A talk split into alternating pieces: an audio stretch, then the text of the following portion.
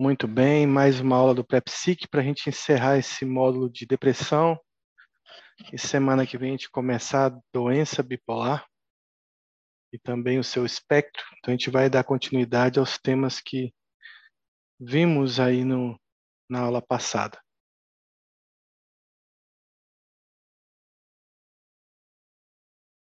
Muito bem, todo mundo ouvindo bem?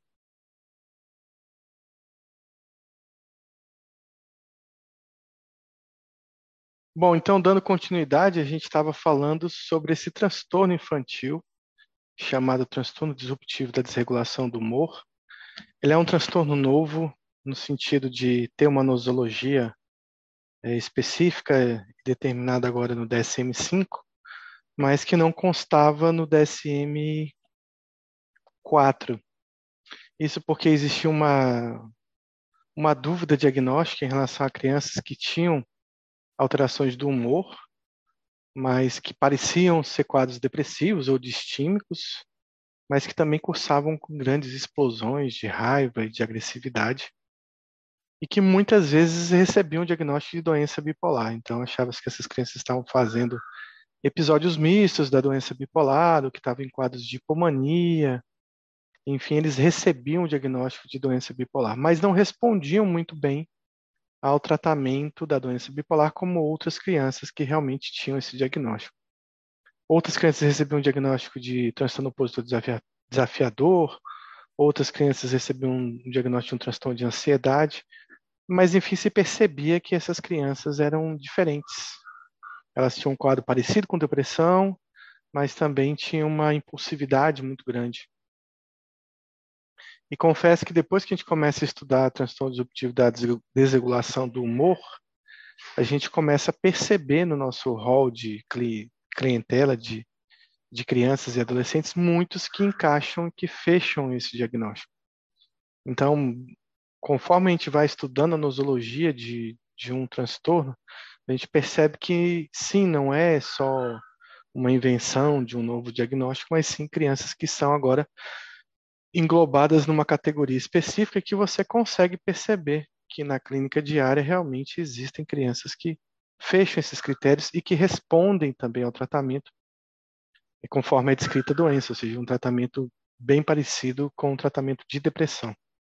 Então, a gente pode dizer que essa é uma forma de depressão, uma espécie de depressão que acontece na criança e que tem manifestações diferentes de uma depressão habitual, mas que pode estar relacionada justamente à questão da imaturidade cerebral nessa fase da criança, principalmente, mas também do adolescente.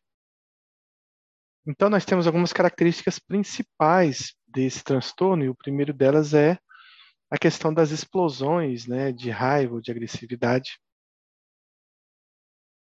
que essas crianças têm. Geralmente são explosões graves que decorrem de, de agressão, e essas explosões elas tendem a ser recorrentes com uma frequência semanal específica. Então, o que a gente percebe são que essas crianças têm explosões de raiva e acabam cometendo, de certa forma, uma violência por falta de inibição dessa impulsividade. Eles acabam tendo um limiar muito pequeno para frustração e acabam desenvolvendo essa violência que pode ser manifestada através da linguagem ou pode ser uma violência manifestada fisicamente. Então, uma violência verbal dirigida a várias pessoas, geralmente não é uma pessoa única, mas pode ser qualquer grupo de pessoas, tanto no contexto escolar quanto no contexto familiar e dos seus pares, e também uma violência física, que pode ser uma agressão diretamente a uma pessoa, pode ser uma agressão à propriedade, destruição de um objeto, destruição de um móvel, destruição de alguma coisa dentro de casa.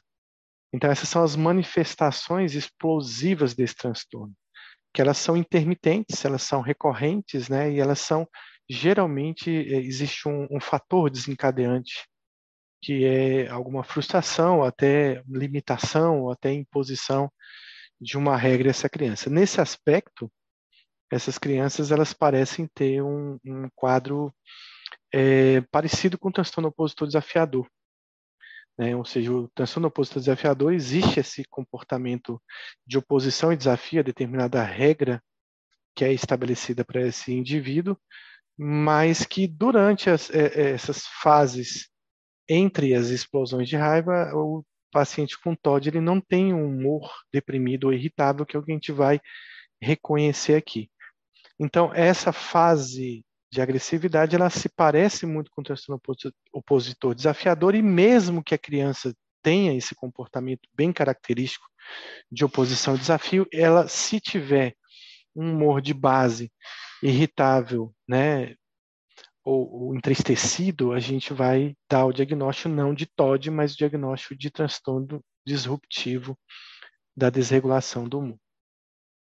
Então, outra característica é que geralmente essa explosão de raiva é desproporcional em relação a, ao estímulo, tanto em intensidade, ou seja, é uma criança que perde o controle, e aí ele parece muito também o transtorno explosivo intermitente, que é uma, um outro transtorno também, mas que não cursa com uma, um humor basal também irritável. E essa, essa explosão é desproporcional tanto em intensidade também na duração em que essa explosão, essa raiva é manifestada, ou seja, durando mais tempo do que o habitual de uma criança que se irrita quando tem uma frustração.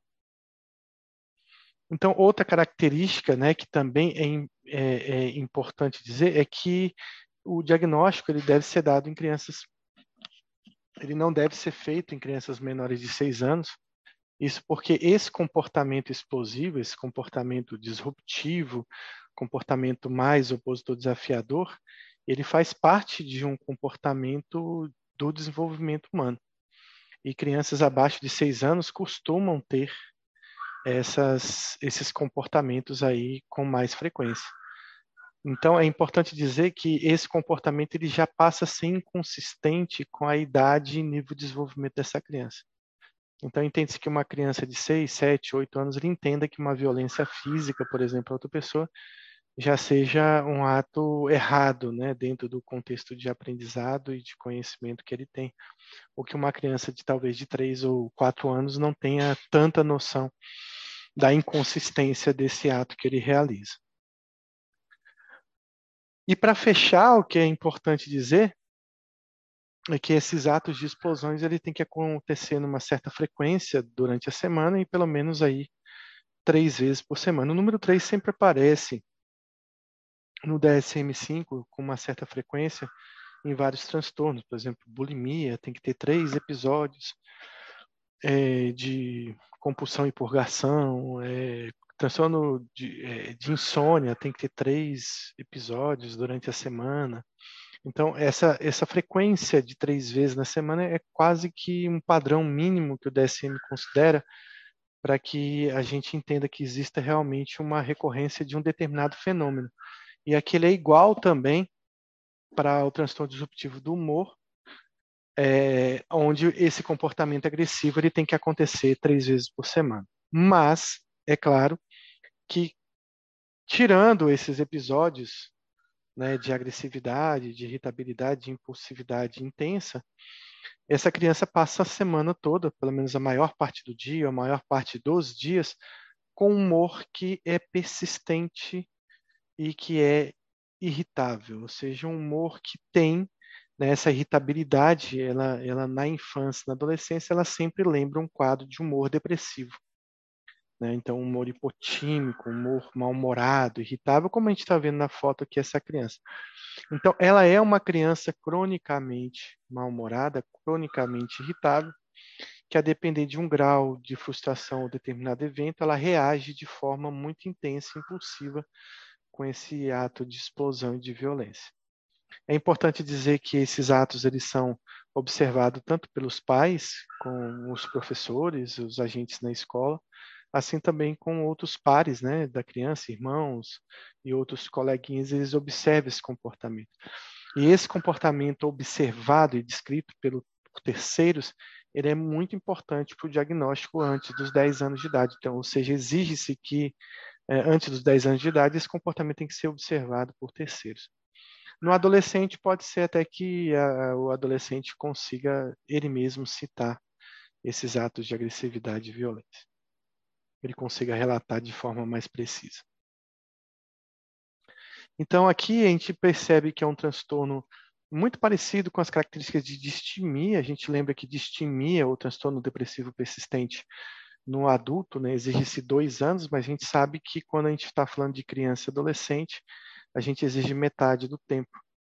E aqui o transtorno disruptivo da desregulação do humor, a gente considera que esse, esse transtorno ele está presente né, nos 12 meses anteriores ao diagnóstico.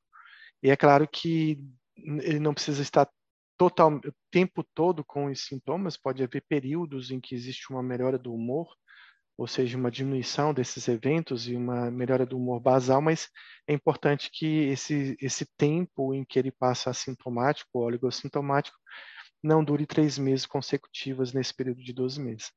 É claro que diante de uma criança com seis meses de evolução, mas com quadro muito característico, você não vai ficar esperando seis meses é, talvez para fechar um diagnóstico conclusivo, mas você pode dar um diagnóstico hipotético e já considerar o tratamento diante da, do quadro clínico do paciente.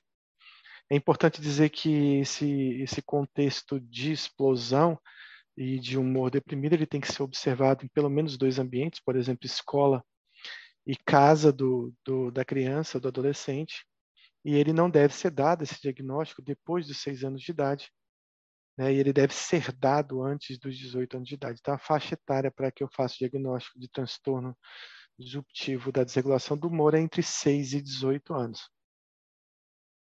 A gente vai comentar depois sobre, então, se essa criança ele não tem doença bipolar, então o que, que ele tem, o que, que ele vai ter no adulto. Como a gente está falando de algo do espectro da depressão, a gente, claro, vai raciocinar que esse, é, esse é um indivíduo que está começando um quadro depressivo atípico, né, muito cedo, que tem um cunho genético importante e que provavelmente ele vai desenvolver lá na idade adulta ou até no final da adolescência um quadro mais clássico, mais característico, talvez mais típico de episódios depressivos e também de transtorno de ansiedade, mas a gente vai comentar sobre isso.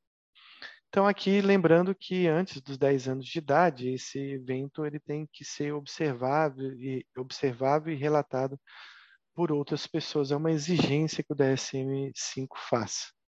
Faz. Bom,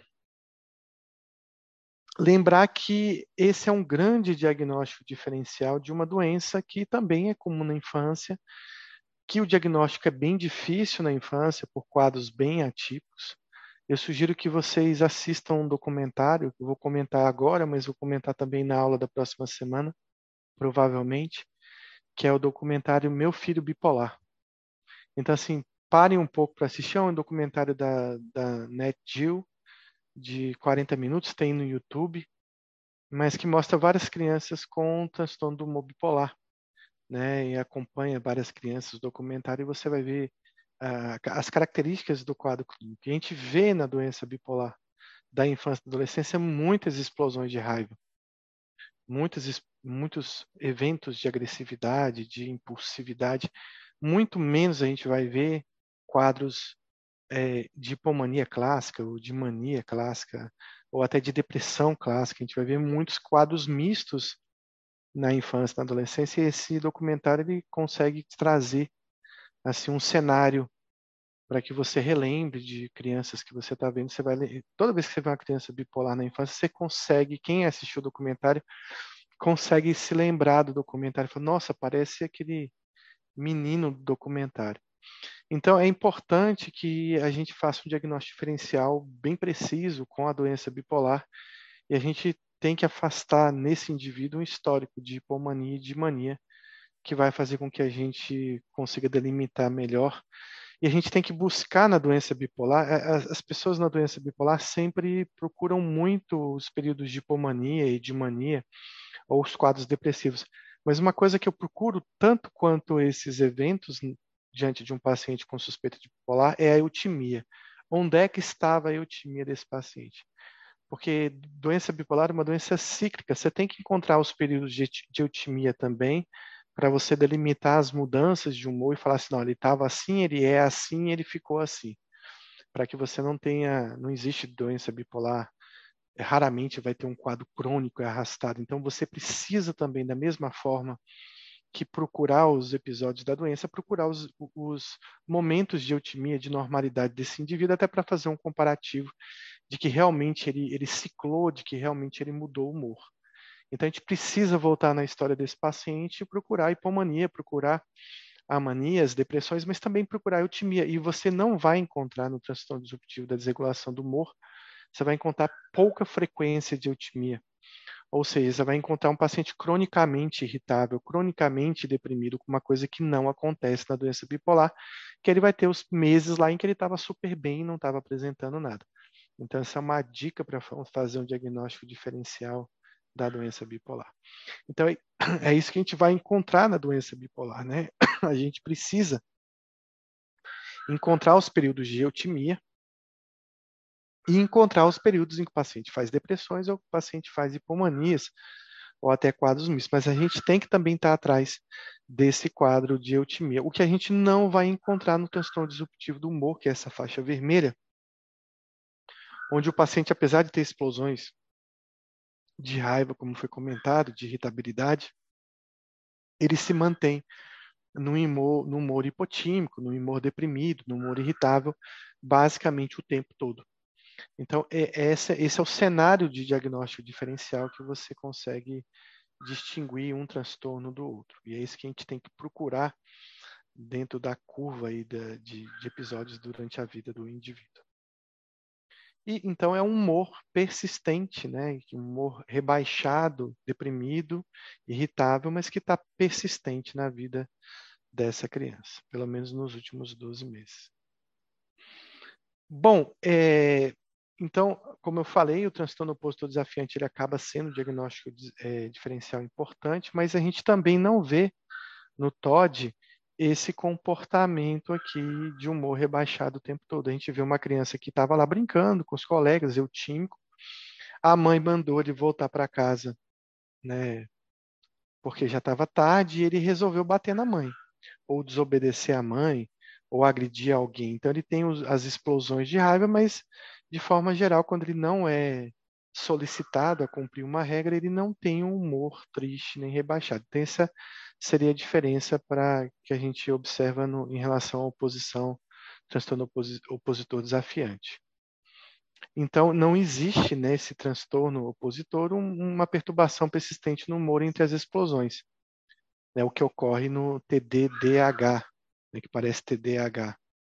É, se a criança, durante as explosões, ele satisfaz os critérios de TOD, ele não deve é, receber o diagnóstico de transtorno opositor, deve receber o diagnóstico de transtorno disruptivo do humor.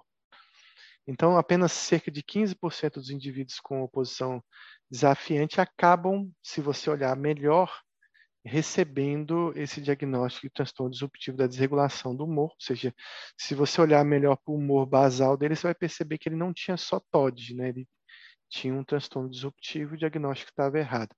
Hum, então, a gente vê que a grande maioria dos pacientes com TOD não tem esse humor depressivo entre as crises de explosões.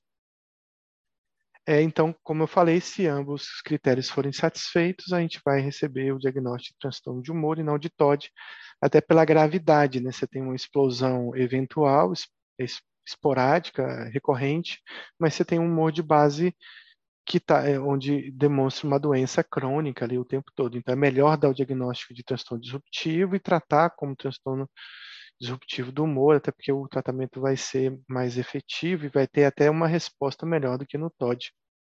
A gente vai falar sobre isso em tratamento. Então, o, o transtorno disruptivo é um transtorno proeminentemente do humor, né? ele é um transtorno depressivo, diferentemente do TOD, que é um transtorno aí disruptivo, um transtorno relacionado à impulsividade. Também gente deve dar um diagnóstico diferencial de transtorno explosivo intermitente, esse não é um paciente que ele descumpre uma regra em si, mas ele, quando existe uma frustração, que não necessariamente é uma regra estabelecida, ele se irrita de uma forma muito intensa, desproporcional, e ele acaba tendo uma explosão de raiva. Por exemplo, ele estava na escola e jogando futebol e de repente ele perdeu o jogo e os colegas começaram a tirar sarro dele, fazerem brincadeiras com ele, ele se irritou muito e pegou um colega desse e espancou o colega quase até o coma. É, esse é uma criança que ele não tem um comportamento de descumprir regra habitualmente, ele fez isso aí do nada, ele geralmente ele se arrepende disso, ele perdeu o controle naquele momento. Ele também não tem um humor de base deprimido e esse seria um transtorno explosivo intermitente, uma resposta explosiva diante desproporcional diante de um estímulo não tão intenso, mas que o paciente perde totalmente o controle, mas sem que, sem, sem que haja uma alteração, uma alteração de humor crônica, né? Esse transtorno explosivo intermitente, ele é mais frequente diagnosticado, frequentemente diagnosticado no adulto, mas ele também pode aparecer na infância e adolescência, e ele exige bem menos tempo que o transtorno disruptivo do humor, apenas três meses de sintomas ativos. É, os, ambos os diagnósticos não devem ser feitos na mesma criança, porque o humor de base é que vai definir realmente o diagnóstico dessa criança. Também é, existem crianças com transtorno disruptivo que têm TDAH, é, e a gente precisa procurar isso dentro desse contexto de depressão, que às vezes é difícil. Às vezes o tratamento do TDAH diminui também, acaba melhorando também os sintomas de humor. A gente sabe que psicoestimulante acaba tendo, tendo um efeito é, potencializador de antidepressivo, mas muitas vezes um efeito antidepressivo também. E a gente sabe que em criança e adolescente, ao contrário do que a gente percebe no adulto, o psicoestimulante ele afeta a impulsividade de forma às vezes positiva. Não em todos os casos, mas às vezes positiva. É por isso que a gente usa psicoestimulante em transtorno de conduta, às vezes no TOD também, às vezes melhorando. E quando ele tem TDAH e tem essa impulsividade, a gente melhora muito os sintomas, porque grande parte da impulsividade também advém desse transtorno de déficit de atenção e hiperatividade. Ele também pode ter um diagnóstico de transtorno depressivo maior, que é alguma coisa esquisita, mas como que ele tem um transtorno de humor e depois recebe um transtorno de diagnóstico de depressão? Depende muito do momento que você está vendo esse paciente, e ele vinha com humor lá irritável há mais de 12 meses, e agora ele, ele realmente está deprimido, muito deprimido, com um quadro clássico de depressão, então você pode fazer, é como se fosse uma depressão dupla da distimia, como se naquele momento ele tivesse realmente depressivo, mas ele traz um histórico de trans, transtorno disruptivo da desregulação do humor ao longo do tempo. E é, e é muito comum os transtornos de ansiedade, a gente sabe que a ansiedade geralmente é um complicador de curso né, de depressões. Então, todo paciente que tem depressão e tem ansiedade concomitante, é um paciente que vai ter mais sintomas, que vai ser mais difícil o controle, tem uma tendência a ter mais refratariedade, uma tendência a depender é, do transtorno como transfobia social e transtorno de pânico, mais risco de refratariedade e risco de suicídio também. E a ansiedade acaba aumentando a impulsividade também do indivíduo. Então, uma pergunta aqui sobre transtorno disruptivo da desregulação do humor, marque a alternativa correta a característica central do transtorno disruptivo da desregulação do humor é a irritabilidade episódica. Explosões de raiva devem ocorrer com frequência, em média três ou mais vezes por semana, por pelo menos seis meses, em pelo menos dois ambientes de, é, diferentes. O transtorno disruptivo da desregulação do humor é incomum entre as crianças que se apresentam nas clínicas psiquiátricas de saúde mental são esperadas taxas mais elevadas em crianças do sexo feminino. E o início do transtorno disruptivo da desregulação do humor deve ser antes dos 18 anos. O diagnóstico não deve ser aplicado a crianças com idade desenvolvimental de menos de 6 anos de idade. Então, marque a alternativa correta.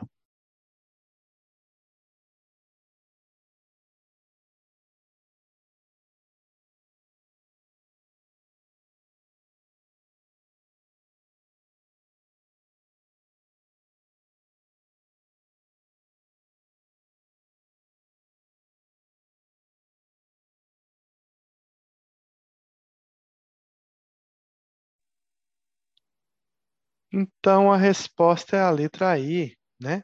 Tá errado aqui, é a letra I. Eu vou explicar por que, que é a letra I, apesar de eu ter colocado aqui sem querer a letra D. Primeiro que o transtorno não é só uma irritabilidade episódica, aí seria, poderia ser transtorno explosivo intermitente. Eu tenho que relatar que existe uma alteração de humor. A frequência das explosões é, é realmente de três vezes por semana, mas pelo menos 12 meses de sintomas.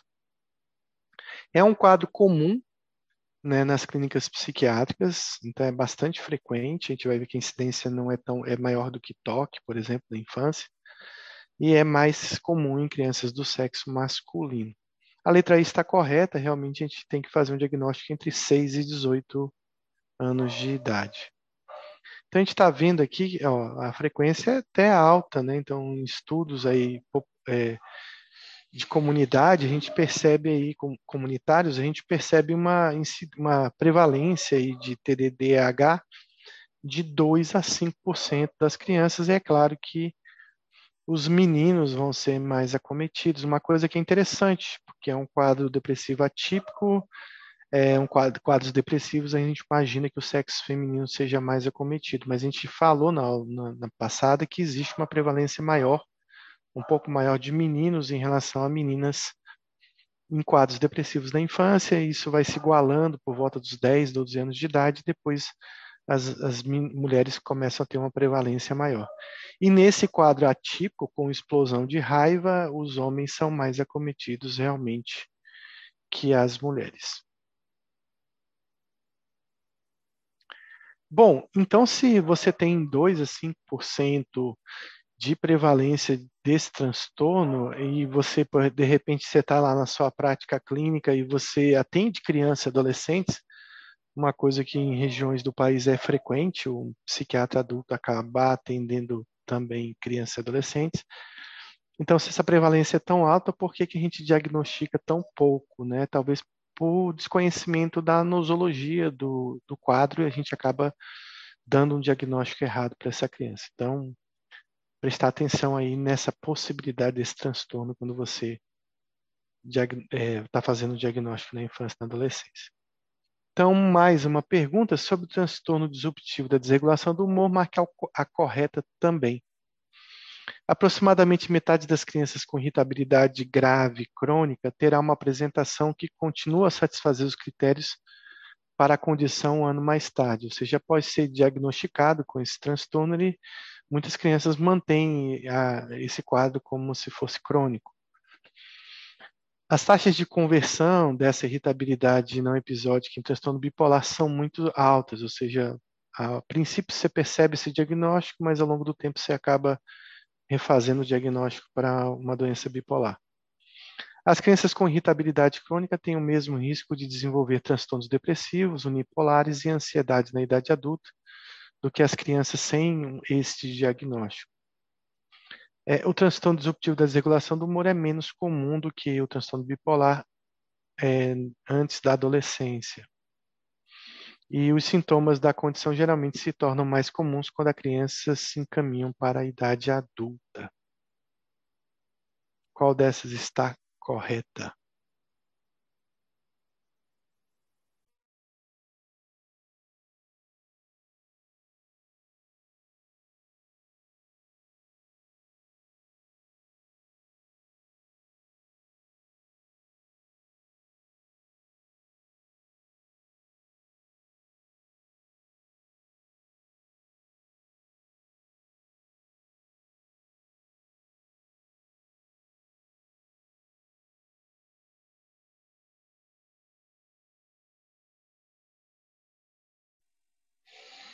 Bom, espero que a resposta esteja aí certa, né? É a letra A, mas vamos ver se eu marquei certo aqui. Realmente a letra A. É, então, a gente vê a cronicidade desse transtorno, né? Então, é um quadro crônico, é uma depressão crônica. Então, mesmo você fazendo diagnóstico, se você continuar acompanhando essas crianças sem tratamento, você vai ver que esse quadro ele se torna persistente. É claro que quando vai chegando mais próximo da idade adulta, como está falando aqui na letra E, esse quadro vai ficando menos típico de um transtorno disruptivo, vai ficando mais parecido com um transtorno de ansiedade, mais parecido com uma depressão mesmo. Então, por isso que a letra E está errada. É, é, ele tem uma frequência muito maior do que a doença bipolar, e a taxa de conversão é muito baixa, ou seja, a taxa de um, um novo diagnóstico, né, um, uma nova avaliação diagnóstica para transtorno bipolar acaba sendo infrequente é, essas crianças já têm muito maior risco de desenvolver depressão e ansiedade no adulto do que crianças que não desenvolveram nenhum transtorno na infância, isso é óbvio. E o transtorno disruptivo da desregulação do humor é menos comum do que o transtorno bipolar antes da adolescência, não é verdade, ele acaba tendo uma frequência maior do que a doença bipolar, então, portanto, ele é um transtorno muito importante para a gente conhecer, porque a gente acaba fazendo pouco esse diagnóstico, acaba às vezes até diagnosticando doença bipolar com mais frequência. Então, a conversão para doença bipolar é muito baixa, né? Mas tem um risco aí maior de desenvolver realmente ansiedade e depressão na idade adulta.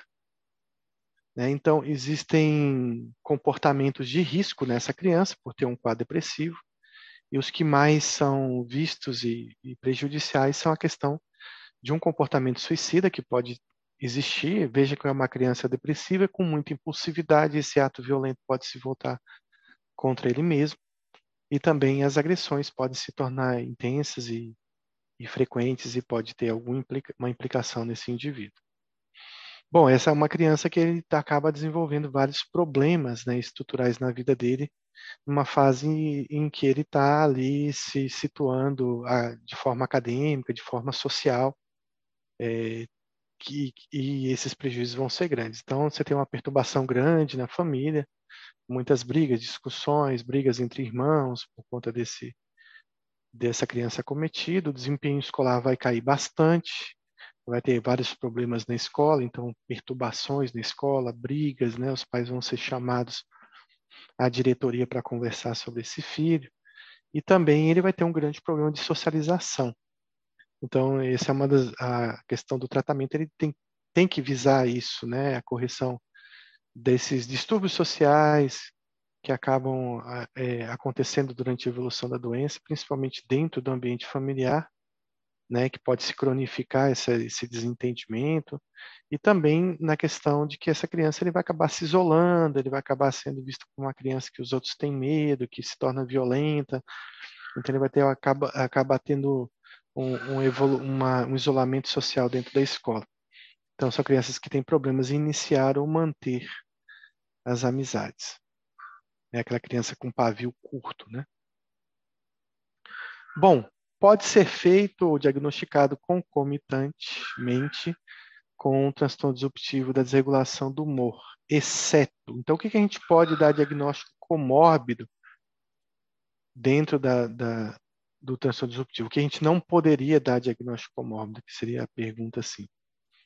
Depressão unipolar e doença bipolar, TDD, TDAH e ansiedade, ansiedade e depressão unipolar, transtorno opositor desafiante e doença bipolar, TDAH e transtorno de oposição desafiante. Qual desses transtornos eu não posso dar um diagnóstico comórbido com o transtorno disruptivo?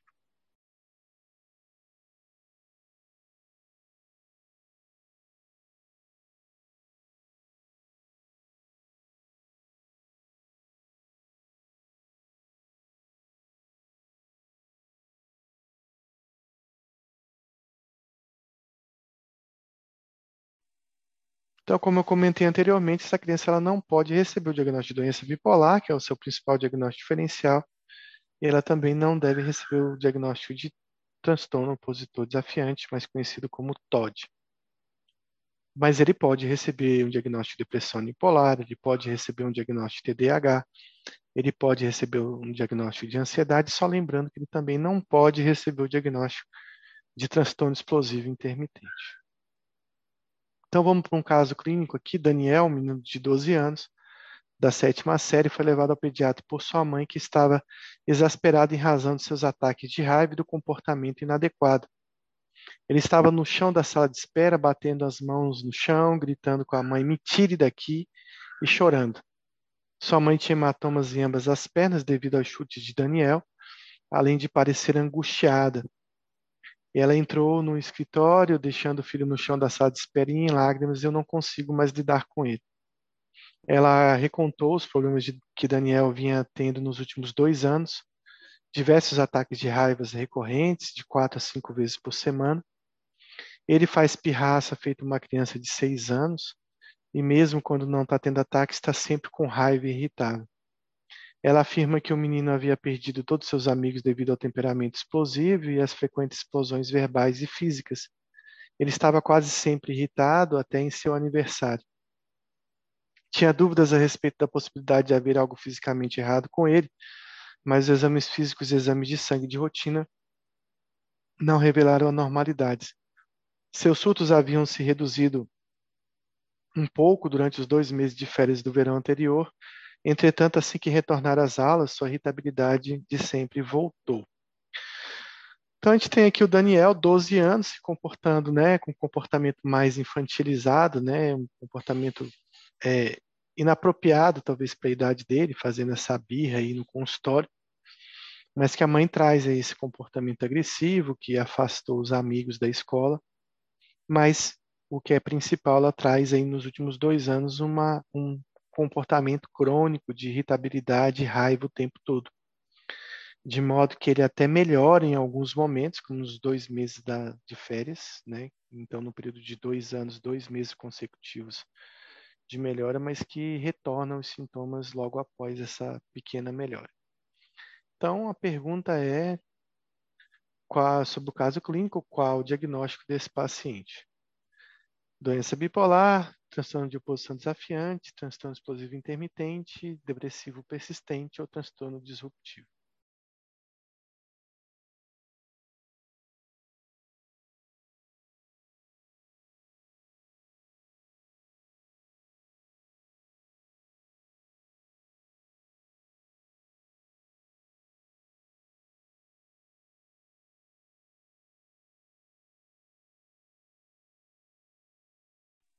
Então, esse é um caso clássico, né? Ele, ele trazia todos os componentes observáveis para o diagnóstico, a questão do tempo, a frequência das explosões, a intensidade das explosões e principalmente esse humor constantemente irritável, né, depressivo, é, que pode ser que anteriormente, há dois anos atrás, a mãe não, não tenha observado. Então, é, trata-se realmente de um episódio depressivo crônico mas com explosões de raiva e impulsividade que recebe o nome de transtorno disruptivo da desregulação do humor. Se você analisar, vocês vão ver muitos Daniels né, na, na vida de vocês e que às vezes passou batido esse diagnóstico de, desse transtorno.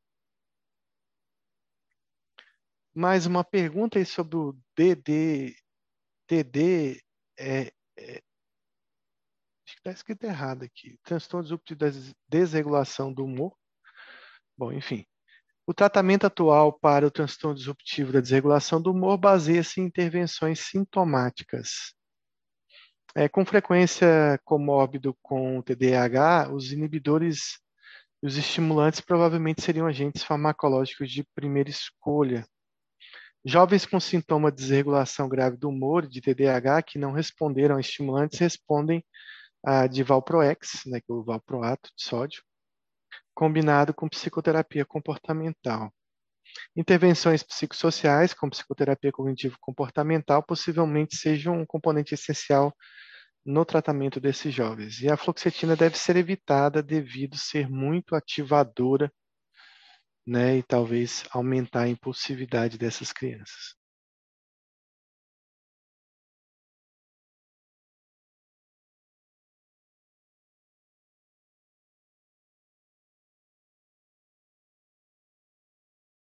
Qual dessas está incorreta?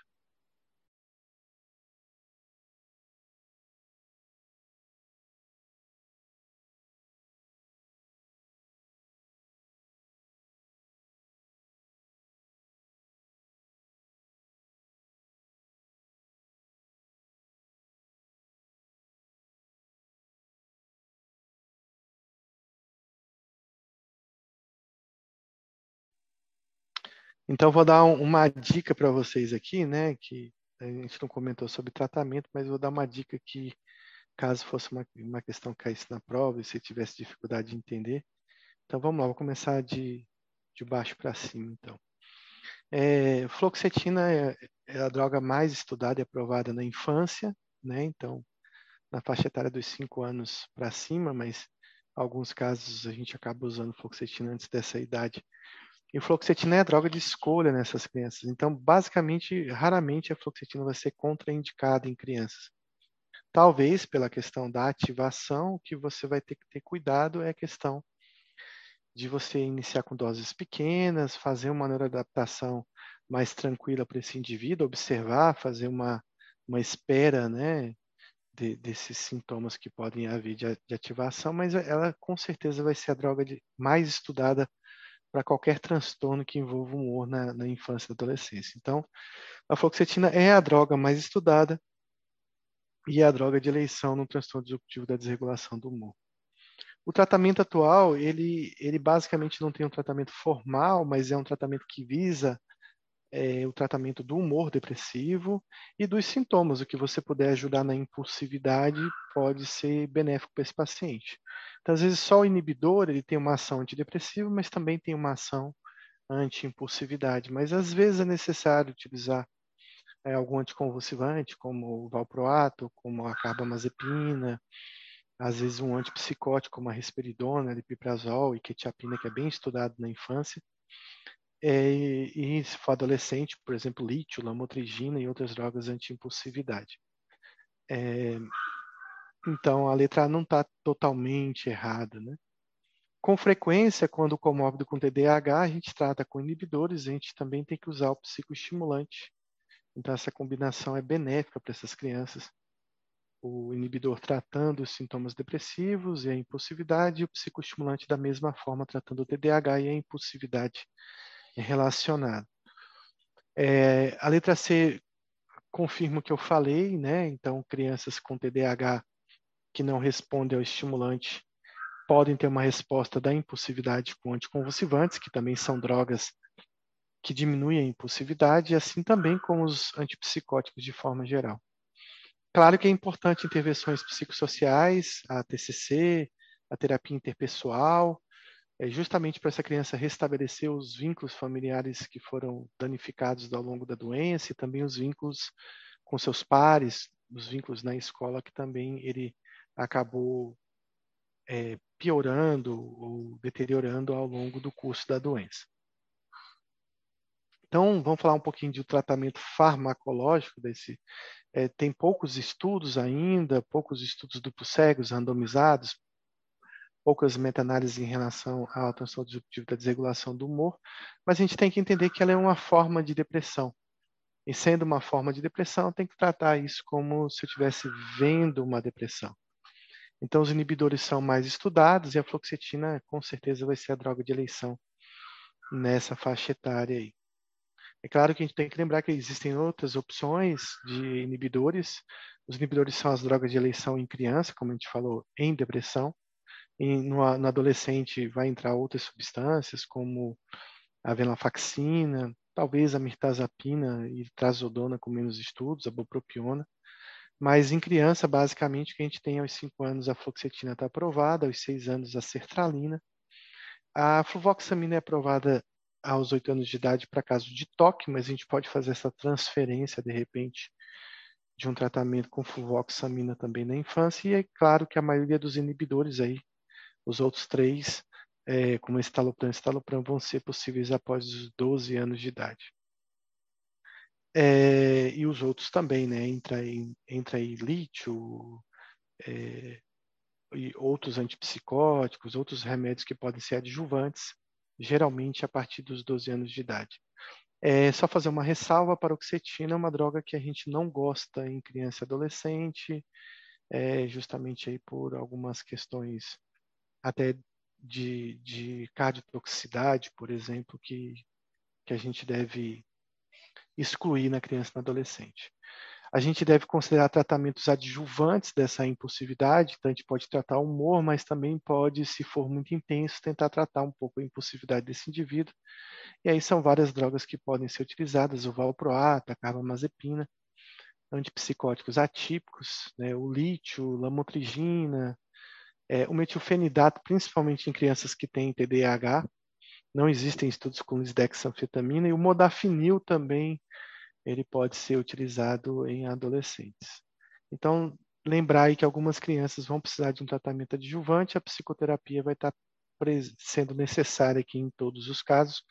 Muitas vezes não só uma terapia do indivíduo, mas uma terapia familiar também seria importante.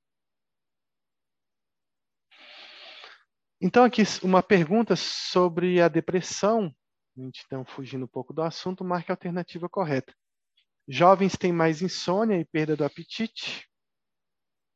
Idosos têm mais sintomas melancólicos e alterações psicomotoras. As tentativas de suicídio aumentam com a meia-idade, no, no fim da vida e no fim da vida.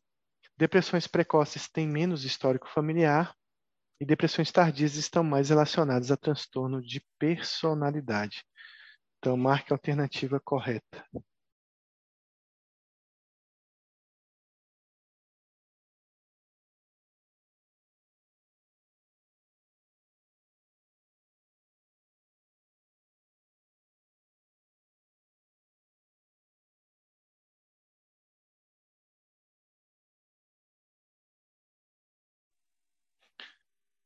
Bom, então a correta aí é a letra B, né? Então, idosos têm mais sintomas melancólicos, mais alterações psicomotoras. Os jovens talvez queixam-se menos de sintomas físicos, né? Mais sintomas de humor, de irritabilidade, talvez. As tentativas de suicídio é, aumentam com a meia-idade. Na verdade, as tentativas, né? Tem uma diferença entre tentativa e suicídio cometido. As tentativas são maiores nos jovens e elas são menores no idoso, mas os idosos têm mais desfechos suicida do que o jovem. As depressões precoces, claro, elas têm uma questão genética importante, então a história familiar vai estar presente nesse indivíduo. E as depressões tardias, elas estão menos relacionadas a fatores é, endógenos, né? Como a questão da personalidade, da genética. Então, a personalidade influencia mais os processos depressivos né, no começo da, no paciente jovem. Então, por isso que a letra B está correta. Aí, então, a gente vai falar sobre depressão no idoso. Lembrando aí que tem vários memorizes, eu não sei se enviei do idoso para vocês, mas posso enviar esses memorizes do idoso para vocês verem. Então, assim, existe uma incidência que é relevante no idoso, com depressão, né, com uma taxa de 1 a 4% dos idosos fazendo depressão, muitas vezes é o primeiro episódio depressivo durante a vida. Né, a gente sabe que depressão é uma doença de jovem, mas ela também pode se iniciar na terceira idade. E também a gente tem que ter, ver dois idosos, né? Aquele que está fazendo o seu primeiro episódio depressivo e aquele idoso que ele fez durante a vida vários episódios de depressão e agora ele está repetindo um episódio na, na, na terceira idade. Então, esse segundo idoso, com certeza, ele tem um quadro mais grave e refratário. Também a gente pode ver que a distimia é uma doença de jovens, a gente viu lá que, que em torno de 50% acontece antes dos 20, 25 anos de idade, mas ele também pode surgir na terceira idade. E existe uma maior incidência desse, desses transtornos quando a gente vê pacientes em serviços ambulatoriais, em pacientes que já são idosos que estão hospitalizados, ou também uma maior incidência em idosos que estão em instituições de longa permanência. Então, esses grupos vão, vão ser grupos de risco né, para que a gente observe essa depressão.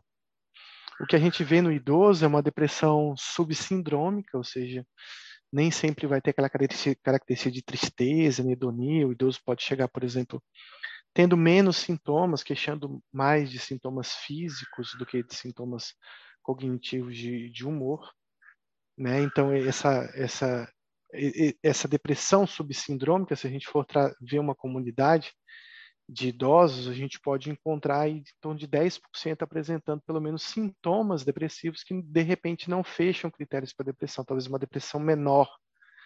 Mas então isso pode acometer uma grande parcela dos idosos se a gente colocar nesse grupo pacientes que não conseguem ter todos os critérios diagnósticos. Em, em idosos hospitalizados, essa taxa né, de idosos com, com sintomas depressivos chega a 30%. Em instituições de longa permanência, isso aumenta para 50%. Então é importante estar rastreando aí, mesmo que o paciente não tenha, não fecha o diagnóstico completo, um transtorno depressivo menor no idoso. Fatores de risco, né, para que esse idoso desenvolva uma depressão, a gente tem o luto como o principal fator de risco para uma depressão na terceira idade, mas também a questão da perda da funcionalidade, né, por questões físicas, a questão de que o idoso tem mais problemas com sono, a insônia é um fator de risco para processos depressivos. Ter tido, né, histórico de depressão quando era jovem, também é um grande fator de risco, é um risco de recorrência, né? Ser do sexo feminino também é um, é um fator de risco para o idoso, mas o luto é o principal e o luto é o evento mais estressante para o idoso, ele triplica né, o risco de uma depressão. Apesar de que o luto é, é, é, quase que, digamos assim, um evento da, natural do ciclo de vida de todo indivíduo, a gente imagina que o idoso, né, ele esteja numa idade mais típica e recorrente de viver esses lutos, né? E a gente pensa que também pela maturidade ele teria maior aceitação, porque faz parte de um processo de vida, mas existe um impacto muito grande do luto, mesmo que exista essa racionalidade e cognição em relação a esses fatores. Então, é importante estar avaliando o paciente em luto pelo risco dele desenvolver. Existem vários mecanismos fisiopatológicos, muitas vezes são diferentes né, no idoso, no jovem, em relação ao idoso. Então, a gente vê aí que existem alterações inflamatórias que podem estar presentes na depressão do idoso, como ativação da micróglia, é, a produção de citocinas pró-inflamatórias, que a gente tem estudado bastante, a questão do, do interferon, é, do fator de necrose tumoral, do, da PCR. Também a questão de ter uma, um aumento da ativação do eixo hipotálamo hipófise adrenal, com aumento de cortisol, isso leva né, a, a um aumento da indoleamina 2,3-dioxigenase, isso leva a uma redução da, da, da metabolização do triptofano. O triptofano ele é importante né, para a questão da, da fabricação, do desenvolvimento da serotonina. Então, o idoso talvez tenha uma dificuldade de, de, de produção de serotonina. E também a gente vê que no idoso a gente vai ter componentes importantes, como a questão da menos neuroplasticidade acontecendo. Talvez a depressão no idoso esteja relacionado a, a, dano celular, a dano dos neurônios, né, em decorrência da, da, do envelhecimento das células. E uma disfunção também da neurotransmissão, que é típica de um cérebro envelhecido. E a gente vai ver aí que fatores inflamatórios vão estar bastante presentes, como a interleucina 8 e a interleucina 6, que são pró-inflamatórias, e também o fator de necrose tumoral, vão ser eventos bem presentes e importantes na gênese dessa depressão no idoso. Também nós temos no idoso uma menor produção aí da, do BNDF, um fator aí de crescimento neuronal, que é muito importante para a neuroplasticidade, e isso vai atrapalhar um pouco a adaptação do cérebro a esse padrão depressivo. Isso acontece aí em idosos que têm uma maior alteração no, em polimorfismo do gene do BDNF. Também nós temos alterações neuroendócrinas típicas do idoso, um aumento do cortisol nessa idade, e que tem um efeito neurotóxico e influencia também a produção de monoaminas, e esse BNDF também diminuído é um fator muito importante também na gênese da depressão do idoso. Bom, além disso, é um cérebro envelhecido, é um cérebro que vai ter menos condições de lidar com estresse, um estresse inflamatório, um estresse exógeno também. Então, a gente já vê alterações de neuroimagem presentes aí no idoso com depressão, como redução do hipocampo, do putâmen, do tálamo e do córtex frontal, sobretudo o córtex órbito frontal. Exames de PET scan mostram aí que existe né, uma, uma alteração na, na transmissão serotoninérgica né, nas regiões frontais, hipocampais e também nos gânglios da base e tronco cerebral, já demonstrando uma dificuldade do funcionamento dessas vias. O SPECT também demonstra um, uma diminuição do fluxo sanguíneo cerebral e a ressonância funcional. Você tem um hipofrontalismo, já uma hipoatividade do córtex pré-frontal, que pode ser fatores relacionados aí a, a essa depressão. Também nós temos um, um evento chamado depressão vascular, que são as alterações vasculares presentes no, no idoso, né? E que vão colaborar né, para o desenvolvimento dessa depressão, muitas vezes uma depressão mais difícil, mais refratária. E ela advém das doenças cerebrovasculares, que são comuns nessa idade, observadas aí por hiperintensidades em exames de ressonância, é, principalmente em regiões de substância cinzenta subcortical, são as regiões que mais demonstram esse acometimento é, vascular. essa doença microvascular que existe no idoso, também na substância é, branca profunda e em áreas periventriculares. Então, são essas regiões que a gente vai ver que a microvasculatura vai estar cometida e já vão sinalizar essa pulverização de eventos vasculares e que vão colaborar para esse tipo de depressão né, com, com esse acometimento aí tecidual.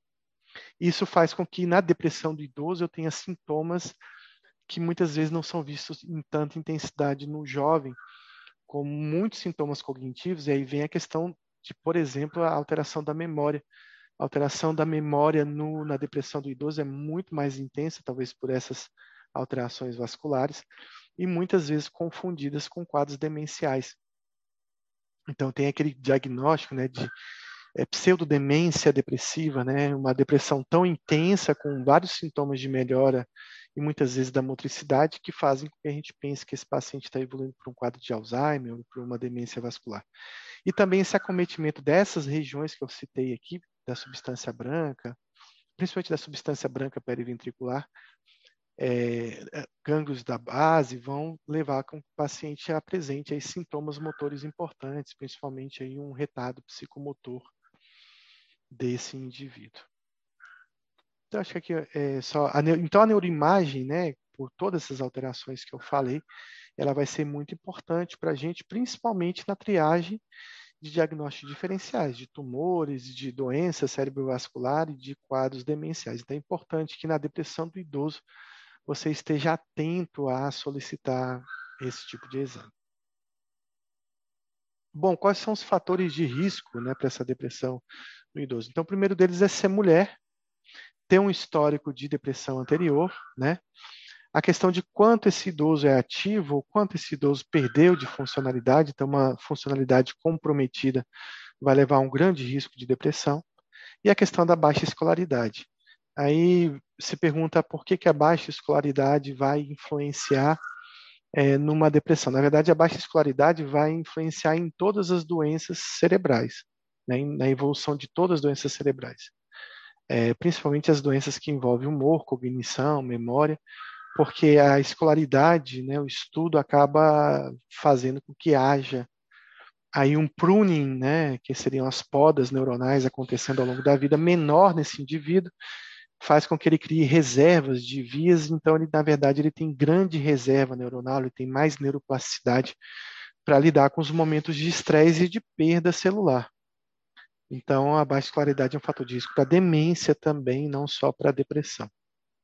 Também outros fatores de risco, a questão do luto, né, que a gente já falou, a questão de ter uma vida social ativa, então aquele idoso em isolamento social, ele tem grande risco de ter depressão, quanto mais avançada a idade, menos esse cérebro tem capacidade de, de lidar com demandas estressoras, então vai ter mais risco de depressão. Aqueles pacientes que têm muitas comorbidades médicas e que usam muitas polifarmácias podem estar utilizando remédios que acabam sendo fatores desencadeantes de depressão, fatores precursores ou de risco para depressão, como por exemplo o uso de corticóides, uso de remédios para dor, uso de é, opioides, né, uso de, de de repente de antipertensivos que tem como beta-bloqueadores que podem levar a um risco de depressão.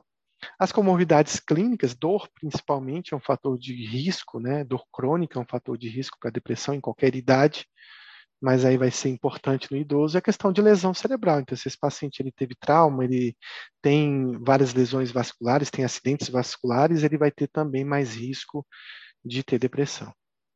Principalmente lesões vasculares que acometem em substância branca vão estar mais envolvidos. A personalidade não é tão importante, mas aquele paciente que traz uma personalidade mais ansiosa, né? Mais preocupada, o neuroticismo, né, ele pode ter mais risco de ter depressão.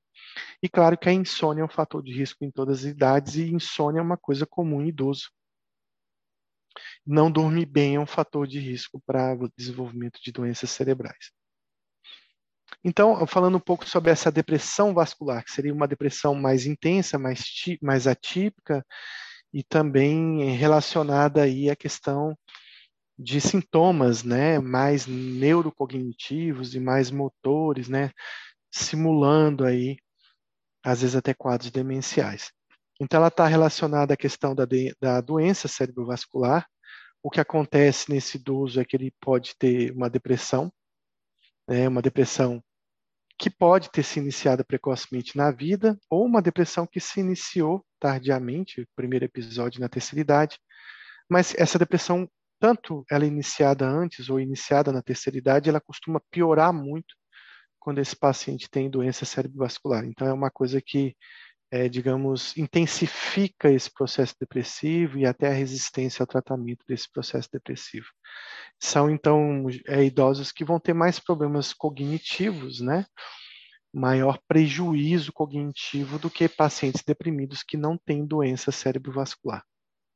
As características dessa doença são os retardos psicomotor, às vezes sintomas é, meio que parkinsonianos, né, de lentificação, bradicinesia, como tem aqui essa postura, talvez aqui com a flexão para frente, que é uma postura típica né, da, da, doença de Parkinson, por exemplo. Esses pacientes, eles, a gente sabe que, por exemplo, demências né, subcorticais que acometem a substância branca, elas têm bastante apatia, bastante anedonia, bastante sintomas depressivos, e aí com essa doença cerebrovascular, mesmo que ele não tenha uma demência, vai afetar o curso da depressão e vai gerar mais anedonia. De forma geral, está escrito errado, anedonia. E de forma geral, esse paciente ele vai ter mais incapacidade, mais lentificação psicomotora, mais perda funcional com essa depressão vascular também essa, essa, esse doente ele vai ter menos insights sobre o processo depressivo, muitas vezes é um paciente que ficou muito lentificado, ele já não consegue perceber uh, essa alteração que a depressão trouxe, então talvez ele se queixe menos, ele fique mais apático. É, são pacientes que também têm mais tendência a desenvolverem quadros de delírio, né, quadros confusionais também. Como eu falei, você vai ver essas lesões, geralmente na ressonância a gente vê lesões periventriculares em substância branca, né? geralmente são lesões mais é, com uma intensidade maior, né? na cor branca. Aqui parece até uma doença, uma, uma demência vascular chamada demência de Biswanger, né? Então, bastante lesão aqui na substância branca periventricular. Então, aqui a gente vai ver nessa, nessa, nessa ressonância, mas também em outras áreas subcorticais profundas periventriculares, a gente também vai, vai ver esses quadros, essas imagens, desculpa. Bom, o que vai resultar nessa demência vascular, né, é, desculpa, nessa depressão vascular, nesse paciente deprimido que tem doença cerebrovascular, é uma resposta ruim ao tratamento. Isso é fácil de entender porque a maioria dos remédios atua sobre tecido vivo, sobre tecido viável, e se você tem vias né, com conexões que foram perturbadas por morte celular, por lesão celular, ou você, você não tem um neurônio vivo ali para restabelecer as conexões, os receptores, você vai ter menos resposta. Então, eu sempre digo, sempre que tem lesão cerebral, menor a resposta a um remédio, porque não vai ter célula para responder. Além dessa resposta ruim aos medicamentos, ele vai ter uma resposta mais lenta também, e que vai depender muito de um processo de neuroplasticidade em desenvolvimento em curso junto com a doença. A gente percebe que os remédios psiquiátricos eles não só atuam nas vias de forma mecânica, mas também eles atuam nas vias de forma a mexer na neuroplasticidade desse cérebro. Bom, qual é o quadro clínico né, dessa depressão no idoso? Aqui na depressão de forma geral, não só a vascular. Então, o idoso ele costuma cursar com bastante comprometimento cognitivo. Então, testes né, que, de rastreio de demências deve ser realizado. É, se você tem um paciente com grande comprometimento cognitivo, você pensou no diagnóstico diferencial de demência, você deve, e você percebe um transtorno de humor, você deve tratar o humor primeiro, refazer esses testes cognitivos depois, para fechar o diagnóstico de demência. É muito difícil fechar diagnóstico demencial num paciente que está extremamente deprimido. Então, espere um pouco para você dar o diagnóstico de demência depois. Então, são pacientes que também têm bastante lentificação psicomotora, são pacientes que têm comorbidades clínicas, não apareceu direito para vocês, porque para mim não apareceu.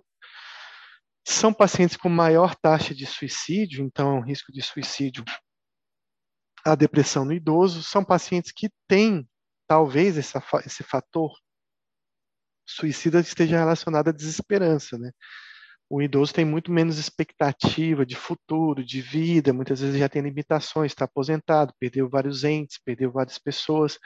Então a expectativa mesmo na vida dele é muito, muito pequena. Isso aumenta a desesperança e quando ele se torna doente, com, às vezes com a comorbidade clínica, às vezes com a depressão associada, é, isso faz com que é, enxergar o futuro para ele não seja tão uma, uma, uma expectativa tão promissora. Então, talvez o suicídio acaba sendo uma saída de resolução desse sofrimento atual. São pacientes que geralmente têm mais preocupação com a saúde, né? Então, são pacientes que, pela questão das doenças aparecerem na terceira idade, ele já fica mais preocupado. Então, ele também tem uma como ele tem muitos sintomas físicos, ele leva esses sintomas físicos para você, né, muito preocupado com o que está acontecendo com ele. São pacientes que, quando estão deprimidos, têm grande anedonia, muita perda de interesse, e tem muitos sintomas físicos associados, sintomas gastrointestinais, sintomas relacionados à disfunção sexual, sintomas como zumbido, tontura, insônia, né, a questão do apetite, não sentir gosto na comida, é, perda de peso, então os sintomas somáticos são muito presentes na depressão no idoso. Idoso é um paciente que você tem que estar sempre atento para o risco de suicídio, né? Pela questão da efetividade, né, eficiência que eles têm nas tentativas. a gente tem que estar alerta em alguns fatores de risco de suicídio no idoso. Então, vou citar aqui desse lado para para cá. Então, depressão é o fator principal de suicídio no mundo e, é, e no idoso não seria diferente. Né? Um idoso que teve tentativas prévias, né? A gente viu que a tentativa não é tão comum no idoso, mas se ele tiver tentado, então é um fator que você deve estar muito atento. Isso vale para qualquer idade no idoso, é muito importante. Bom, sintomas psicóticos também são fatores de risco a presença de dor crônica, né? Então, o idoso que lida com dor, além de lidar com todos os problemas da terceira idade, ter que lidar com a dor, é muito difícil. É, outros, outras questões como luto, perda, doenças com morbidades clínicas como câncer, cegueira, doenças neurológicas como doença de Parkinson, por exemplo, inícios de quadros demenciais são fatores de risco e aquele idoso que faz uso de uma substância são pacientes que têm grande fator de risco de suicídio. E aí a gente cita a questão do álcool ser talvez o fator principal aí de suicídio no idoso. Bom, idosos se, se, matam mais do que jovens, né? E o idoso do sexo masculino ele tem muito mais, muito mais chance de suicídio do que o jovem. Bom, é, depressão de início tardio. O que, que é depressão de início tardio? Aquela depressão que o, cujo primeiro episódio de uma depressão ocorre no idoso, ou seja, ele não teve episódios anteriores, né? Então, como é que é essa depressão, no que ela é diferente de uma depressão que surgiu antes e que está recorrendo? Então, existem algumas características para essa depressão que a gente precisa saber. A primeira delas é que essa depressão é menos genética, isso é um bom sinal é talvez um fator de, de bom prognóstico. Né? Tudo que é menos genético é mais exógeno, né? tem mais influência de fatores externos. Se eu consigo modificar esses fatores, eu consigo ter uma resposta me melhor. Então, a depressão que começa na terceira idade é menos genética, ela tem uma ligação com a doença cerebrovascular, então isso é um fator ruim, né? porque daí eu estou vendo um fator endógeno acontecendo, um fator de funcionamento cerebral interferindo. Bom, quando ele tem essa questão da, da, da, depressão iniciada tardiamente, tem um grande problema aí que é um problema de todas as depressões no idoso, né? Que é a questão do, da, da, do efeito dos remédios, da questão do, da farmacocinética e farmacodinâmica ser diferente no idoso, e muitas vezes essa depressão ela pode ter uma pior resposta ao tratamento. Esse é um idoso que tem, é um paciente que tem bastante anedonia, então é um paciente que vai ter menos vontade de fazer psicoterapia, vai ter menos adesão ao tratamento, vai ter é, se dedicar menos a outras atividades que possam melhorar o quadro. A questão da perda cognitiva vai afetar também a adesão, vai afetar o insight desse paciente. E esse paciente também, que tem mais depressão na terceira idade, ele tem maior risco de desenvolvimento de um quadro demencial. Muitas vezes não é nem um fator de risco para uma demência, mas na verdade essa depressão possivelmente já foi uma demência que iniciou. Então eu vejo, eu vi muitos pacientes, acompanho muitos pacientes que durante anos apresentaram um quadro depressivo e lá depois de um certo tempo ele começa a apresentar os primeiros sintomas de demência. Ou seja, o que eu quero dizer é que um quadro demencial ele pode ser aberto com um episódio depressivo e só lá na frente ele se mostra completamente. Então aí tem, existe essa questão de dúvida se a depressão que aparece na terceira idade ela é um pródromo de uma demência ou ela é um fator de risco para desenvolvimento de demência. Eu acredito que muitas vezes, na maioria das vezes, ela seja um pródromo de uma demência. Bom, é, no idoso existe uma escala de depressão geriátrica, não vou citar aqui porque ela é longa de ser realizada, mas ela deveria ser perguntada. É uma escala diferente das escalas que a gente conhece, como as escalas de Zung, escala de Hamilton, de depressão. É, mas eu posso enviar para vocês, de repente, uma cópia lá no grupo. Então, é uma escala que tem algumas perguntas que talvez não teriam muito sentido de ser feitas é, num jovem, por exemplo, né? Então, ele também é uma escala que ele retrata muitas condições de vida do indivíduo e como ele como ele está relacionando essa vida ou essa depressão é, com a, o envelhecimento e com a esperança de uma melhora, ou seja, é uma escala que também rastreia bastante suicídio ou ideação suicida. Então, ele, ela faz perguntas vari, variadas sobre o nível de atividade e interesse desse indivíduo, a questão do sentimento de vazio na vida, né, de exclusão, de alegria, de felicidade que, que a vida tem, de como ele se sente bem nessa idade em relação à vida, é, se ele tem algum temor de que algo ruim aconteça com ele ou com outras pessoas, qual é o nível de felicidade e a sensação de desamparo que ele está tendo nesse momento. Então, são várias perguntas seriadas, estruturadas, mas que são perguntas importantes para um rastreio de depressão no idoso. Depois eu vou enviar essa escala para vocês. Outras perguntas que a gente faz é se ele fica em casa ou gosta de sair, se ele está tendo problemas de memória.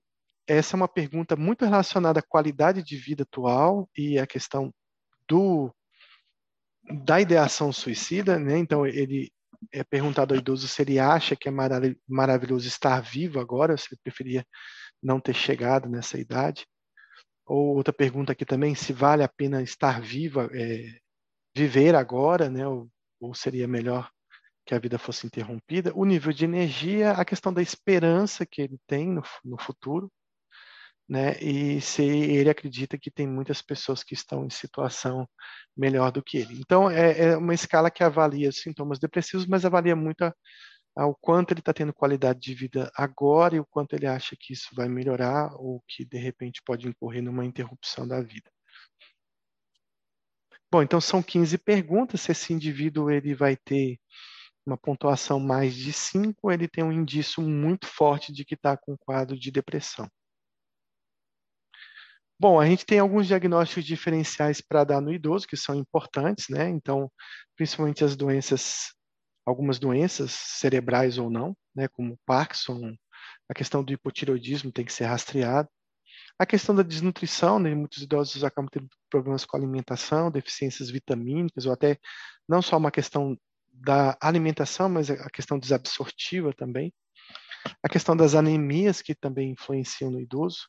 Eu recentemente tinha um, tive uma paciente que, que tem uma depressão que surgiu na terceira idade, ela vinha muito bem em tratamento, se eu não me engano, com, com desvenlafaxina, e de repente ela teve uma piora, uma piora importante da, da, dessa depressão, com muita lentificação psicomotora, muita anedonia, muita fadiga, e aí, nos exames de rastreio, a gente notou uma, uma anemia importante, ela estava com hemoglobina de 6, então ela teria que investigar por onde, né? Provavelmente não era uma anemia, uma anemia provavelmente por, por perda, né? De, era uma anemia ferropriva, mas talvez por perda, ela devia estar tendo sangramento em, em alguma parte do corpo, talvez um tumor colônico, alguma coisa assim.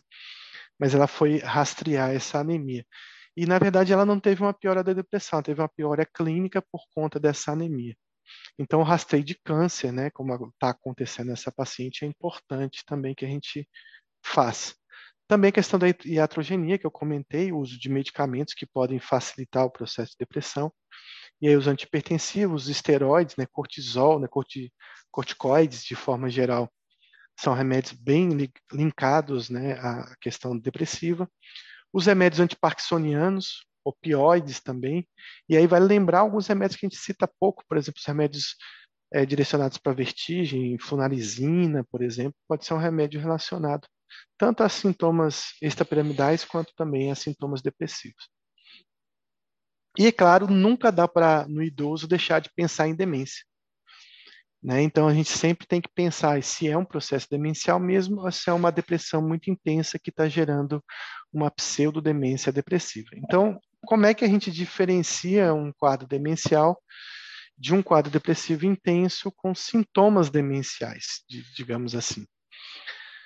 Então, a primeira coisa é que o, o, paciente com demência ele tem pouca preocupação com déficit cognitivo, né? Então, por exemplo, você faz uma pergunta que dia é hoje, onde você mora, tá aí, e de repente ele está errando tudo, mas ele não está muito preocupado.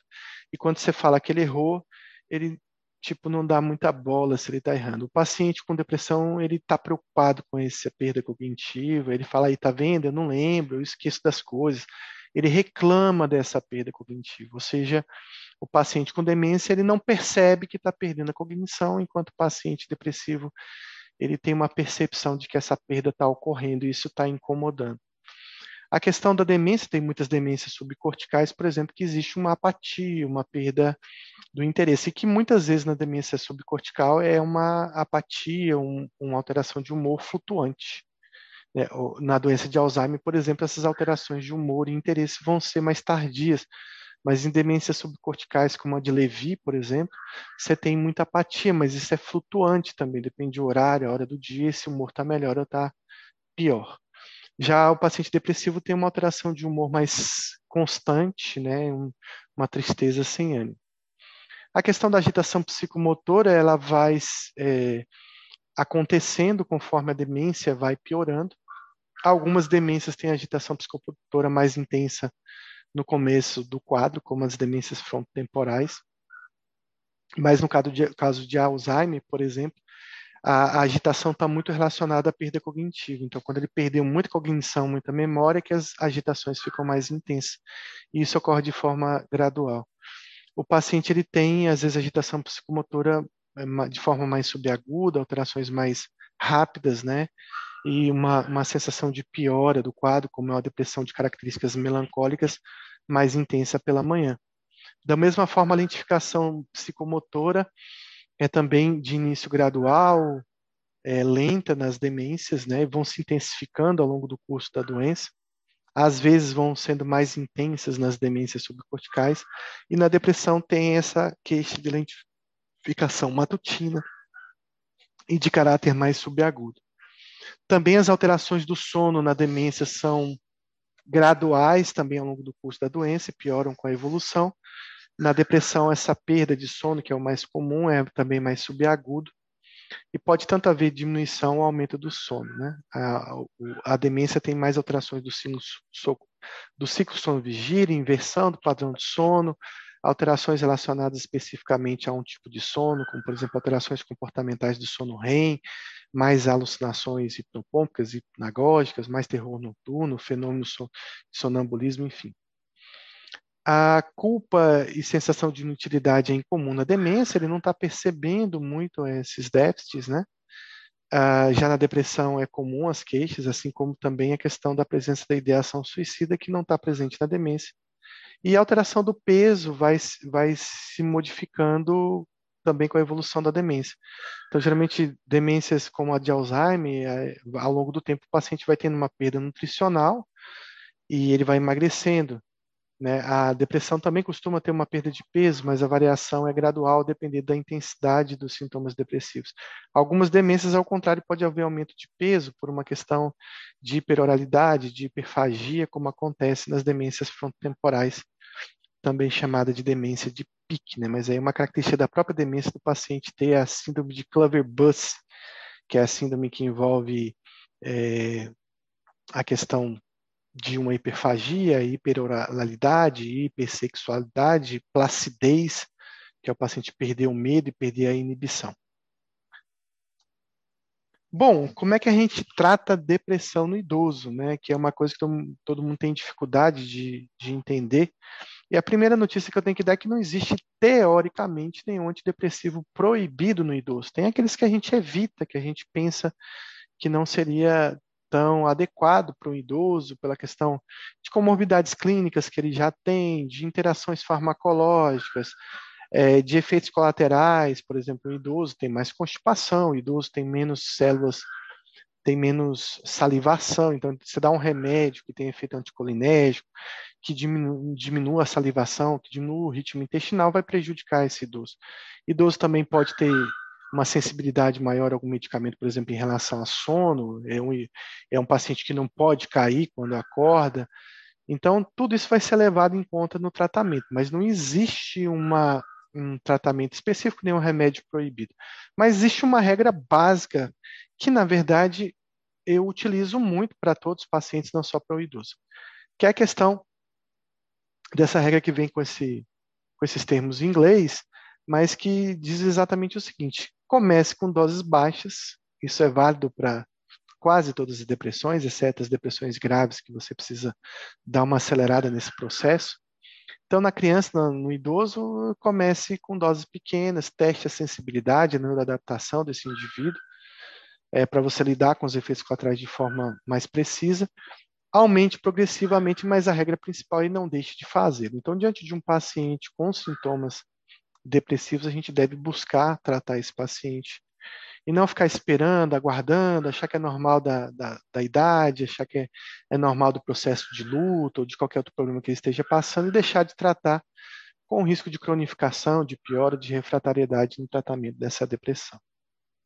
Então, falando um pouco sobre a, a depressão no idoso, é, a gente tem uma regra principal na psiquiatria que inibidor seletivo da recaptação da serotonina continua e continuará durante muitos anos sendo nossos medicamentos de escolha para qualquer idade. De forma geral, é isso, e para qualquer doença, porque são os remédios mais estudados, aqueles que a gente conhece mais, e são remédios que têm duas, dois componentes importantes: a questão de serem mais estudados, serem baratos e acessíveis e terem poucos efeitos colaterais. Então, sempre o tratamento do idoso, você deve tentar iniciar com uma primeira linha com inibidor da recaptação da serotonina. E aí tem alguns que são menos estudados. Ah, por que, que não pode fluvoxamina? Porque tem menos estudo com a fluvoxamina, né? Ah, por que, que não pode paroxetina? E tem uma questão que envolve a questão do ritmo cardíaco, né, da implicação no ritmo cardíaco da paroxetina, das interações farmacológicas, dos sintomas, dos efeitos colaterais anticolinérgicos da paroxetina, por exemplo.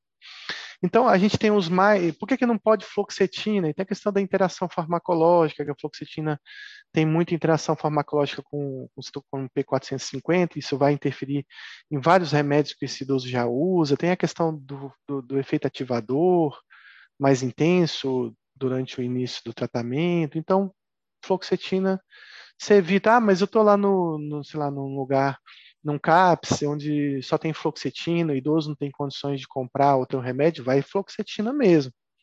O que importa é que você observe o paciente melhor e não existe, teoricamente, nenhum remédio totalmente contraindicado. Tem os menos indicados e os mais indicados. Então, os mais indicados no idoso são a sertralina, o estalopram e o estalopram. Lembrando que várias agências reguladoras de medicamentos fizeram um alerta em relação a doses mais altas do estalopram e do estalopram referentes à questão da função cardíaca, do ritmo cardíaco, né? A questão aí do alargamento do complexo do QRS, né? Do intervalo QR, é, é, do intervalo QT, desculpa, e que pode ser um indicador aí, um, um fator de risco para para arritmias cardíacas. Então, assim, eu, por exemplo, eu gosto muito da sertralina no idoso, então talvez seja o meu inibidor de preferência no idoso. Mas eu posso usar a mirtazapina, a mirtazapina tem sido muito utilizada, ela é muito boa para insônia, o idoso já tem problema com insônia, ela é muito boa para perda do apetite, o idoso tem perda do apetite. Uma coisa interessante na mirtazapina é que a gente sempre preocupa com o grau de sedação que ela pode dar. Então, vai uma dica aí que a mirtazapina é, não parece induzir tanto sono como ela induz no jovem. Então, naquele idoso que você fica preocupado, será que ele vai ficar muito sedado? Será que ele vai acordar de manhã, vai cair quebrar o fêmur? Parece que isso não acontece com tanta frequência com a mirtazapina. Mas lembre-se sempre de avisar o paciente, a família, aquele idoso que levanta de madrugada para ir no banheiro, para nos primeiros dias alguém dormir com ele, ajudar ele no banheiro, para você não correr esse risco aí de uma queda. É, a, além disso, também é, a mirtazapina dá um, um ganho de apetite, mas também no idoso não parece ser tão intenso. Tem um bom efeito antidepressivo, e tem um bom efeito ansiolítico, caso seja ansiedade comórbida desse idoso. Bom, a bupropiona ela não é contraindicada em idoso, como muita gente pensa, mas a gente lembra que uma das grandes uma das grandes questões da bupropiona é a questão do risco de crise convulsiva. Então você deve investigar nesse idoso, né, se ele tem uma doença cerebrovascular, se ele tem um tumor, se ele tem uma alguma hipertensão intracraniana, algum fator que facilite ele ter convulsões, né?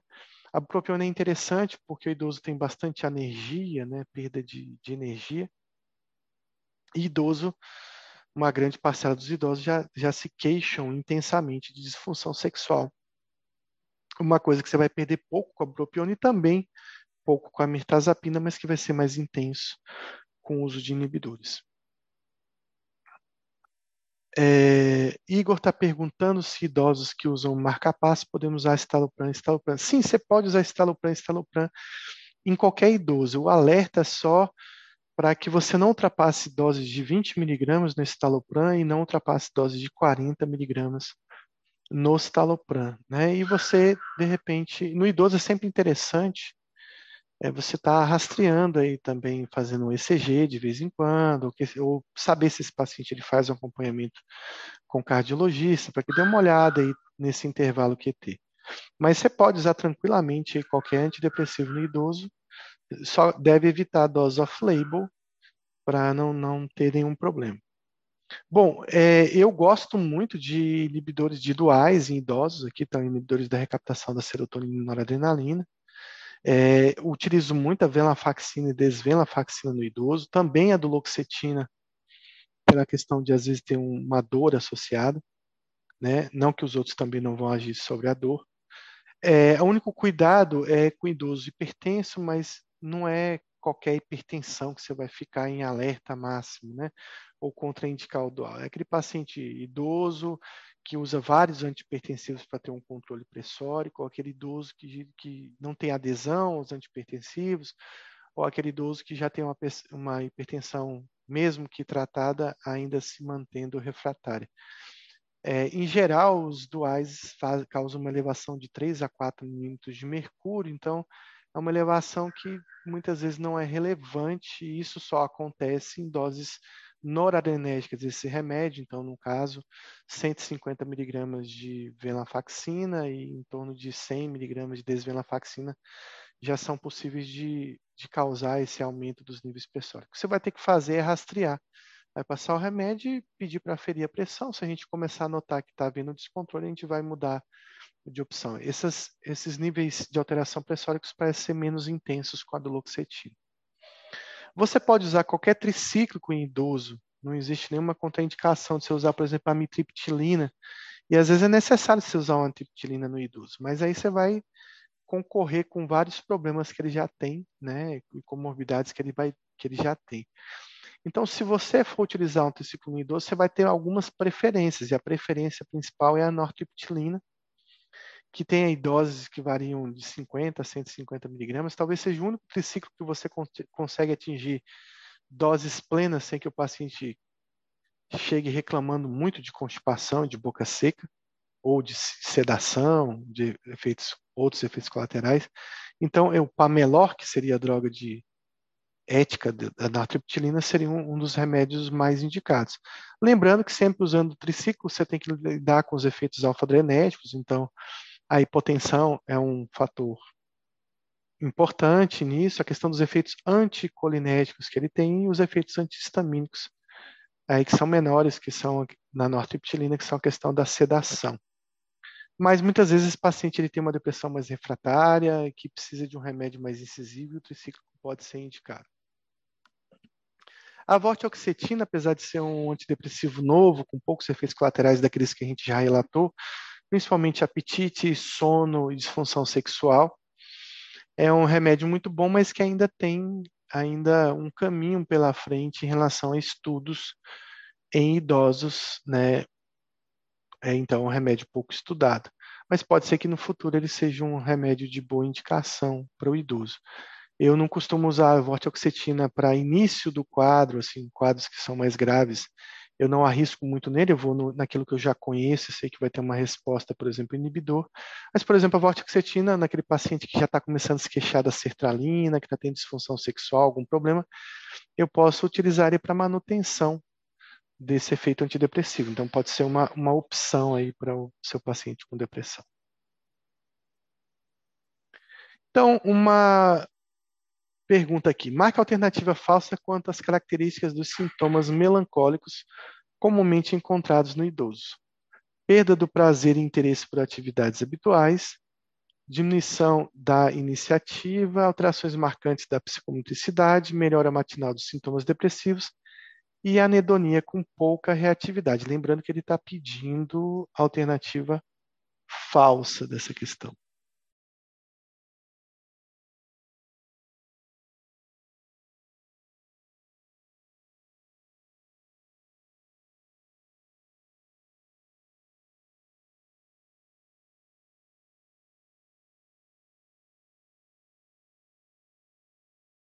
Então, sempre que eu estou diante de uma de depressão melancólica, a característica principal de uma depressão melancólica é a questão de uma piora matinal e não uma melhora matinal, como está colocado aqui.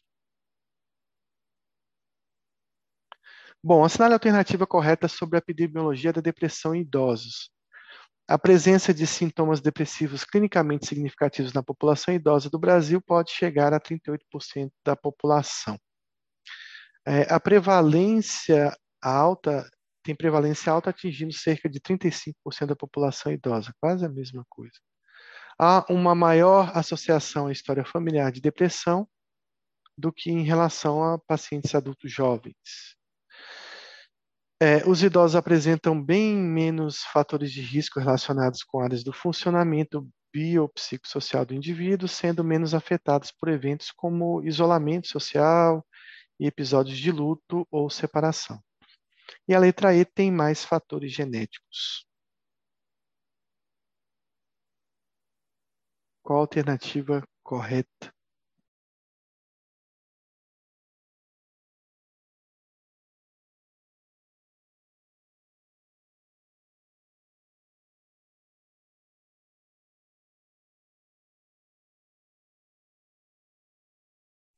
Bom, dá para a gente fazer por exclusão, né? Então, a letra E, fator genético, não tem. É claro que os fatores exógenos é, são mais afetados, os idosos são mais afetados por fatores exógenos. E a questão da história familiar está mais presente no paciente jovem depressivo do que no paciente idoso depressivo. Então, ficou entre a letra A e a B. A, a A fala de sintomas depressivos, não fala de diagnóstico de depressão e ele fala que 38% da população idosa pode ter sintomas depressivos. Tudo bem, sintomas depressivos, uma depressão subsindrômica, é, talvez esse número seja adequado. Agora, a prevalência de depressão de 35% da população é complicada. A gente vai ter uma faixa de torno de 5%, talvez estourando aí 10% de depressão no idoso. Então, a letra A, para mim, é a resposta, então tá aí. Vamos ver outra questão. Assinale a alternativa correta sobre a epidemiologia da depressão em idosos. A depressão em idosos é uma consequência natural do envelhecimento. Nesses pacientes, a depressão é associada ao intenso sofrimento, mas sem deterioração da qualidade de vida. A depressão em idosos acarreta um declínio cognitivo e funcional, além de maior morbidade e mortalidade. A maioria dos casos de depressão em idosos são facilmente identificados pelos profissionais de saúde mental. Existe uma melhora matinal dos sintomas. Qual dessas está correta?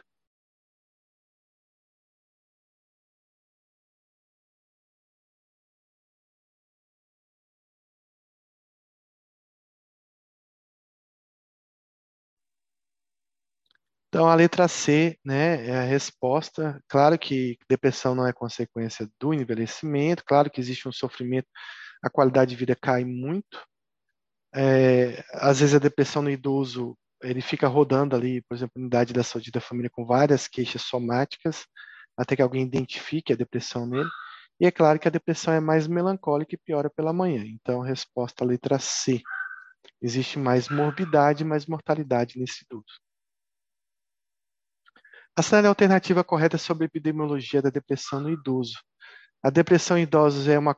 Ah, acho que é a mesma coisa. Então vamos para outra. A sinal alternativa correta sobre a avaliação de pacientes idosos com quadro depressivo. Quanto aos exames de neuroimagem, a TC pode auxiliar na identificação de comorbidades, enquanto a ressonância de encéfalo não é recomendada, pois não traz resultados conclusivos. No paciente idoso com depressão de início tardio, os exames neurológicos não devem ser realizados, uma vez que, nesses casos, eles não possuem utilidade, sendo praticamente descartada a possibilidade de comorbidade com doenças cerebrovasculares. Letra C, em pacientes idosos, a avaliação neuropsicológica é útil como auxílio no diagnóstico diferencial dos quadros demenciais e depressivos. Letra D, em pacientes idosos com quadros depressivos, a realização de todos os exames complementares possíveis faz-se necessária, pois eles podem trazer informações significativas sobre o quadro do paciente, mesmo antes da realização de exames minuciosos. Letra E, o ECG é importante para avaliar a eletrofisiologia cardíaca. A depressão pode causar distúrbios de condução cardíaca.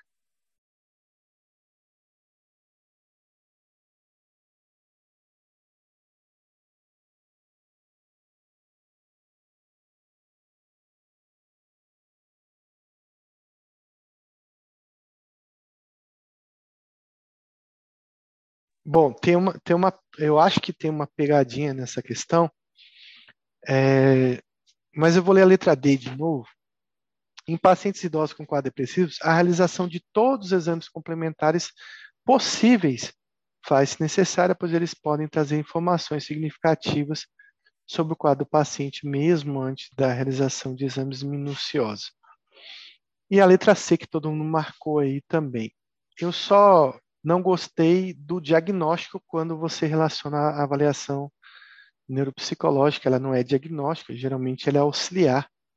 Então ela não dá diagnóstico, né? Uma coisa que muita gente faz, eu vi isso hoje, né? O paciente fez uma avaliação pobre neuropsicológica, onde não existia uma avaliação, era um menino de 18 anos, não existia uma avaliação de QI. Durante a entrevista eu percebi um menino muito mais com déficit intelectual, mas como ele fez alguns testes neuropsicológicos deu alterado, veio um diagnóstico de TDAH e autismo, né? Mas como é que você faz diagnóstico de TDAH e autismo sem aferir, por exemplo, o nível de inteligência desse indivíduo? É, e aí o, o, psiquiatra ele seguiu o que estava escrito ali na, na sugestão da, da avaliação neuropsicológica e já tasco, tacou no paciente, né, um diagnóstico de autismo, que eu basicamente não vi a princípio. É, então, eu marcaria a letra D. Mas aqui a resposta está a letra C. É, tem a palavra auxílio aqui, né? Então, eu li diagnóstico diferencial, como dando diagnóstico. Então, tem que ter cuidado na leitura da questão em relação à questão do, da avaliação auxiliar ou dar um diagnóstico, tá? Todos os exames complementares talvez seja a questão que esteja errada aqui. E os exames minuciosos, só comentando aqui a letra A, a ressonância é muito mais importante que a TC. É... O exame neurológico é importante e não existe alteração da função cardíaca, da condução cardíaca. Então, vocês estavam certos aí na letra C, e para mim tinha uma pegadinha nesse negócio. Mas o auxílio é que definiu a letra C. Então, lembrar disso, pessoal. É, a avaliação neuropsicológica é auxiliar, complementar, ela não dá diagnóstico, certo? Como estava dizendo na questão.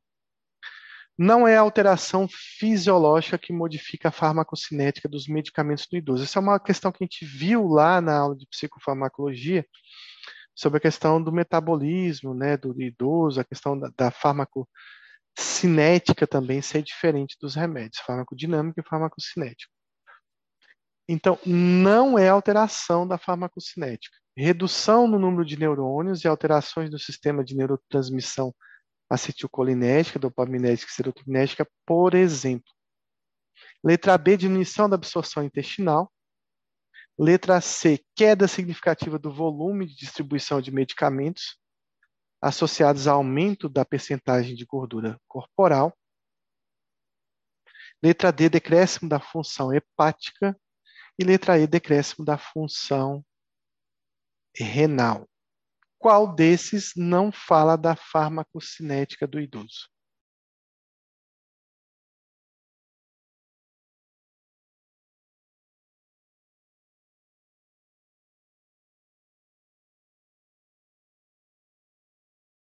E aí essa é uma questão um pouco difícil, né?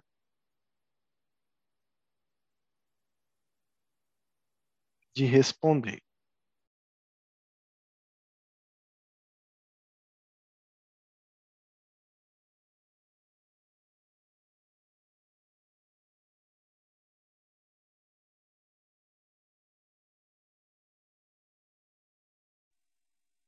E aí, o que, vocês marcariam aí? O que não está presente na farmacocinética do idoso?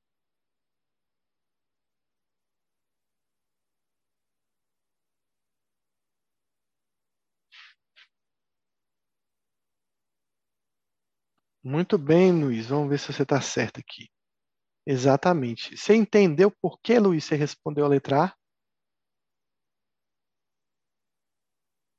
Então, assim, tudo aqui é verdadeiro, não tem nada aqui errado.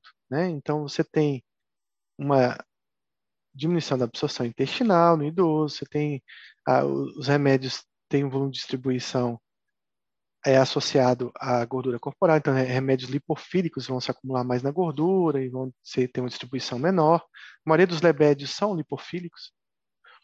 É, decréscimo de função hepática, você vai ter no idoso, decréscimo de função renal vai afetar a farmacodinâmica dos remédios, que é aquilo que o corpo faz com o remédio.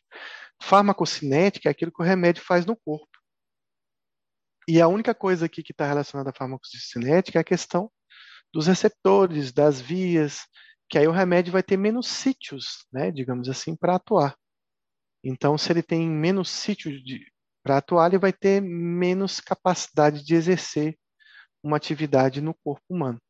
Então, o único que fala de fármaco, realmente de farmacocinética, é a letra A. O restante está correto, mas fala de farmacodinâmica. E aí que são conceitos de psicofarmacologia que a gente precisa, que a gente já viu lá atrás, né? Então, o que a gente vê no idoso é um risco maior de efeitos colaterais. Ao mesmo tempo que você tem maior risco de efeitos colaterais no idoso, você tem menor eficácia terapêutica, e tem a ver com a, com a farmacocinética que a gente acabou de citar. É necessário que no idoso a gente realize uma titulação lenta, né, iniciar medicações com metade ou até um quarto da dose preconizada para adultos. Lembrar dos tricíclicos, né, reservar para depressões graves, principalmente pela questão dos efeitos anticolinéticos, mas pela toxicidade cardiovascular. Lembrar que o tricíclico aumenta o intervalo QT e a nortriptilina talvez seja um tricíclico de indicação maior. E mal não está contraindicado no idoso. Engraçado que mal ele talvez te, seja mais indicado do que um tricíclico. Então eles podem ser utilizados com segurança no idoso, é, o problema da, do IMAL é que o idoso usa muito remédio, então ele vai ter bastante interação farmacológica, então isso talvez limite o seu uso. Mas, por exemplo, o IMAL em relação ao tricíclico, ele tem menos efeito cardiotóxico, é uma coisa boa, e ele tem menos efeito anticolinérgico. Então, nesse aspecto, ele é melhor que o tricíclico. Faz uma ressalva aí que o paciente vai precisar de uma dieta e um cuidado com as interações, que muitas vezes é inviável no idoso.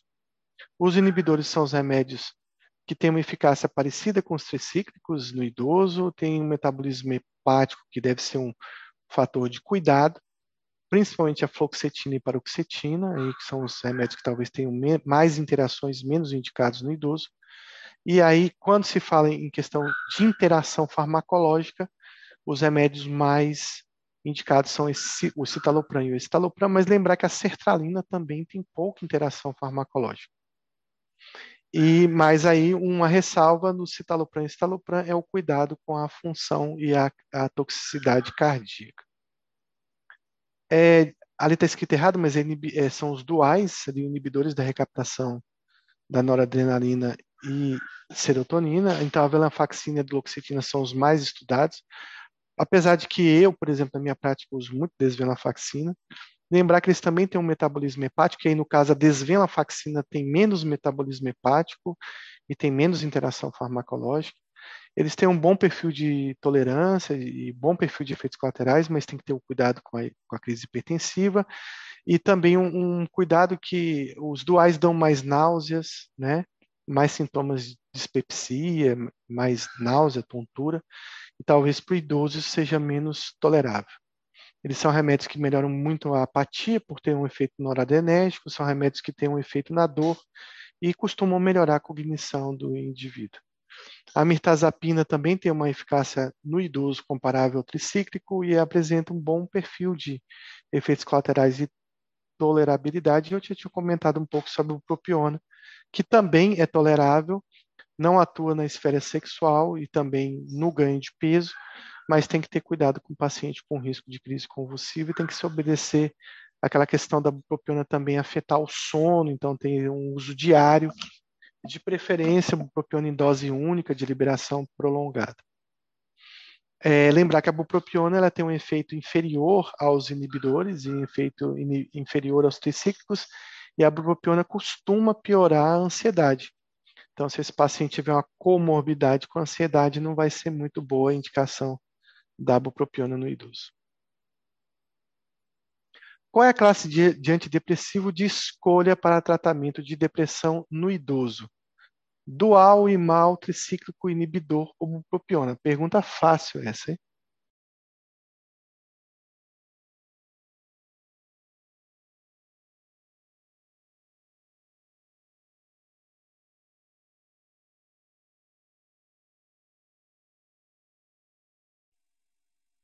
Então, como sempre, inibidor vai ganhar de todo mundo, né?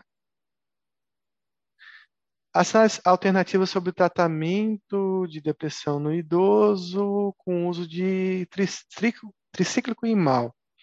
Então, os tricíclicos são, são contraindicados para pacientes com depressões graves. Os tricíclicos são atualmente as medicações de escolha para o tratamento da depressão em idosos, sendo superiores aos inibidores. Os IMAL são seguros para o tratamento antidepressivo, mas têm uso limitado devido às interações medicamentosas e alimentares. Os IMALs apresentam efeitos negativos sobre a condução cardíaca, apresentam mais efeitos anticolinérgicos quando comparado aos tricíclicos. E a clomipramina é o antidepressivo com efeito com menos efeito anticolinérgico. É, marca alternativa correta sobre esses antidepressivos.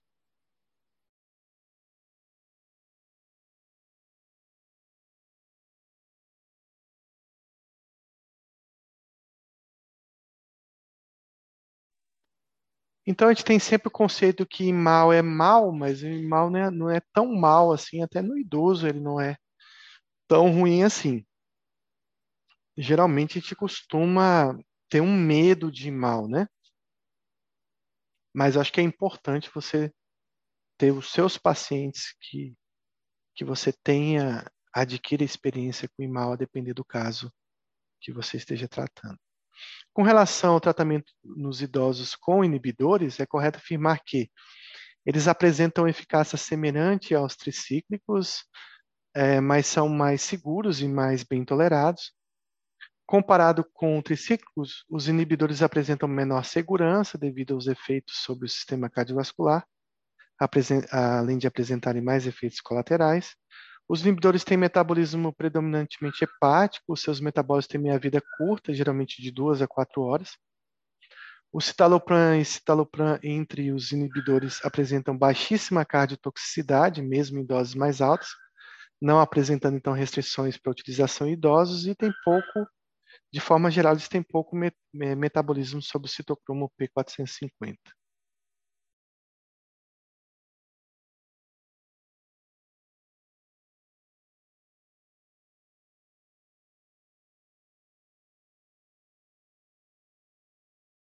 Marque a alternativa correta.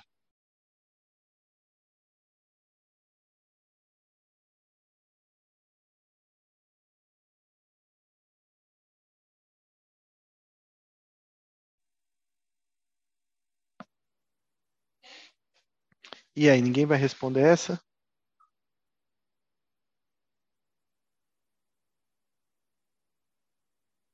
Então, Luiz respondeu letra A. Igor também, então a resposta é letra A mesmo. Os triciclos são mais incisivos, né? Casos muito graves, às vezes só responde bem a um triciclo, às vezes até combinado com o inibidor. Mas em termos populacionais, assim, o, o inibidor tem uma, uma eficácia muito semelhante aos triciclos. Não são, você não consegue ver uma superioridade em, em estudos populacionais. Então a letra A está correta, eles são mais seguros também, mas bem tolerados, porque ele está se referindo aqui aos inibidores, né? É, a letra B está falando o contrário da letra A, então está errada. É, a maioria dos inibidores tem um metabolismo hepático, é verdadeiro. Eles têm meia-vida, é, não é curta, né? Uma meia-vida intermediária. A maioria dos, dos inibidores tem meia-vida em torno de 24 a 48 horas, né? exceto a fluoxetina, que pode ter uma meia-vida que pode chegar a 11 dias, 14 dias. É, duas a quatro horas é, é meia vida de dormonide, é meia vida de flunitrazepam, né, de roipinol, então, de zolpidem, então não cabe aqui aos inibidores, senão você teria efeito de retirada o tempo todo. O citalopram e estalopram são os que mais apresentam cardiotoxicidade, junto com a paroxetina. É, então, tem bastante restrição em relação a isso no idoso cardiopata e em relação ao uso de doses off-label de doses maiores. E, de forma geral, todos os inibidores acabam atuando sobre Estocolmo P450, alguns mais, outros menos. Os que atuam menos, você pode citar o estalopram, depois o estalopram e talvez, em terceiro lugar, a sertralina. É, a alternativa correta sobre o uso de antidepressivos na depressão do idoso. A mirtazapina possui uma eficácia inferior à dos inibidores de triciclo, sendo uma opção apenas para não está escrito apenas, eu coloquei aqui na minha cabeça, opção para potencialização de terapia antidepressiva. A trazodona apresenta alta afinidade por receptores alfa-adrenérgicos e estaminérgicos, é, gerando aí um risco aumentado de hipotensão postural e efeitos sedativos proeminentes, mas não apresenta efeitos na esfera sexual nem efeitos anticolinérgicos. A trazodona é contraindicada para o tratamento antidepressivo de paciente com insônia proeminente. A propiona apresenta boa tolerabilidade, mas provoca alterações na esfera sexual e ganho de peso. E a mirtazapina é contraindicada no idoso.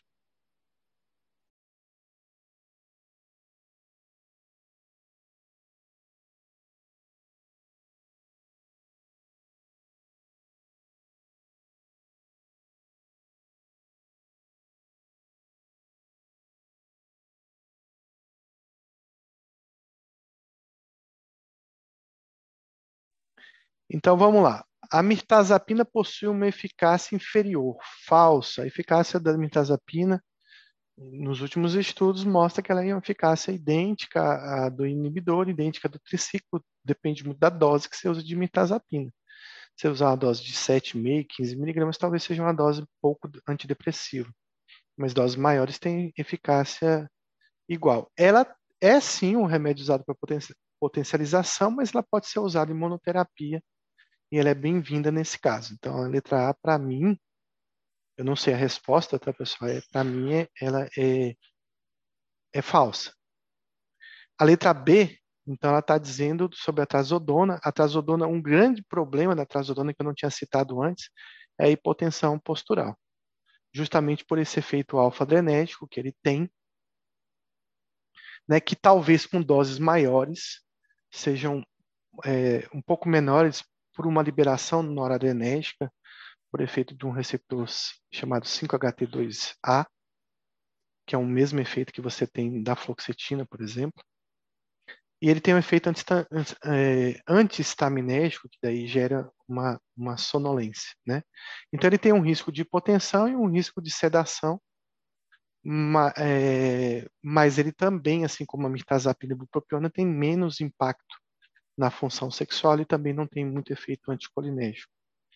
Então, a trazodona ela não está contraindicada no idoso. Ela pode ser usada, mas você deve observar o risco de hipotensão, começar com doses menores e titulando. Então, ela pode ser usada na insônia do idoso, desde que você observe esses cuidados. Outra questão da trazodona é a questão da hepatotoxicidade, que também você deve ficar atento, né? Um dos remédios precursores da trazodona, que foi a nefazodona, ela foi retirada do mercado por casos de hepatite é, medicamentosa.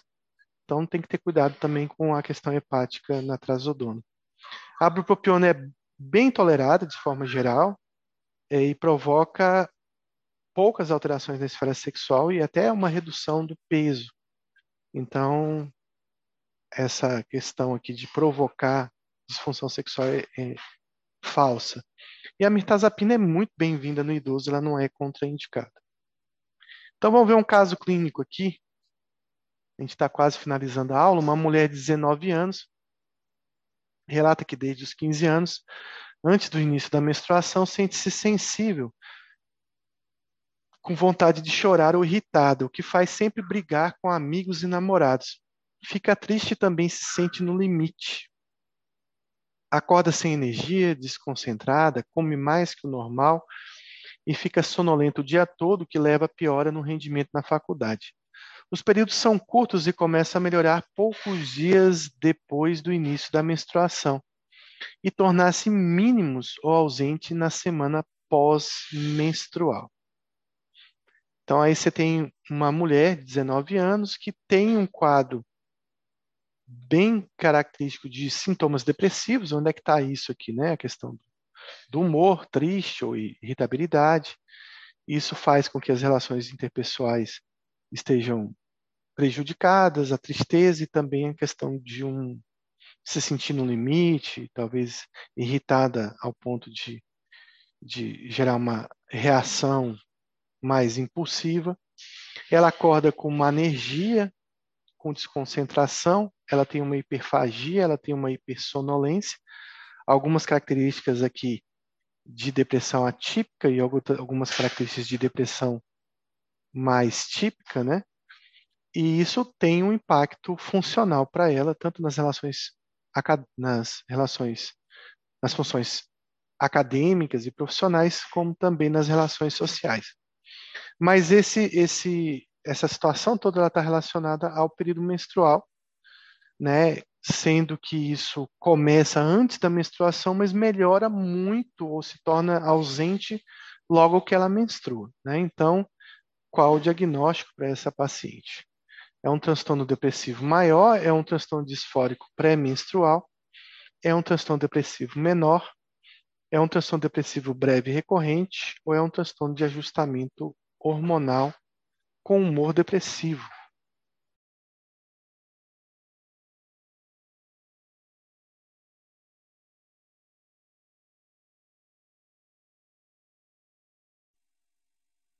Então, esse é o famoso transtorno disfórico pré-menstrual. O que, que, é isso? É uma depressão cíclica relacionada ao processo menstrual. Então, é um paciente que provavelmente, assim, falando de ah, de forma bem genérica, assim, é um paciente que tem genética para ter depressão, provavelmente, talvez você até encontre episódios depressivos na vida dessa mulher, mas que isso se torna mais evidente com as alterações do, do ciclo menstrual. Então, é o nosso tema agora para a gente finalizar nossa aula. Então, temos uma, uma outra pergunta sobre esse transtorno e marcando a incorreta. São exigidos sintomas em todos os ciclos menstruais? Letra B. Os sintomas devem estar presentes na semana antes do início da menstruação e começar a melhorar poucos dias depois do início da menstruação e tornar-se mínimos ou ausentes na semana pós-menstrual. Letra C, as alterações do humor têm que estar presentes. Letra D, ocorrem sintomas cognitivos e físicos. E letra E, os sintomas devem estar presentes em dois ciclos consecutivos.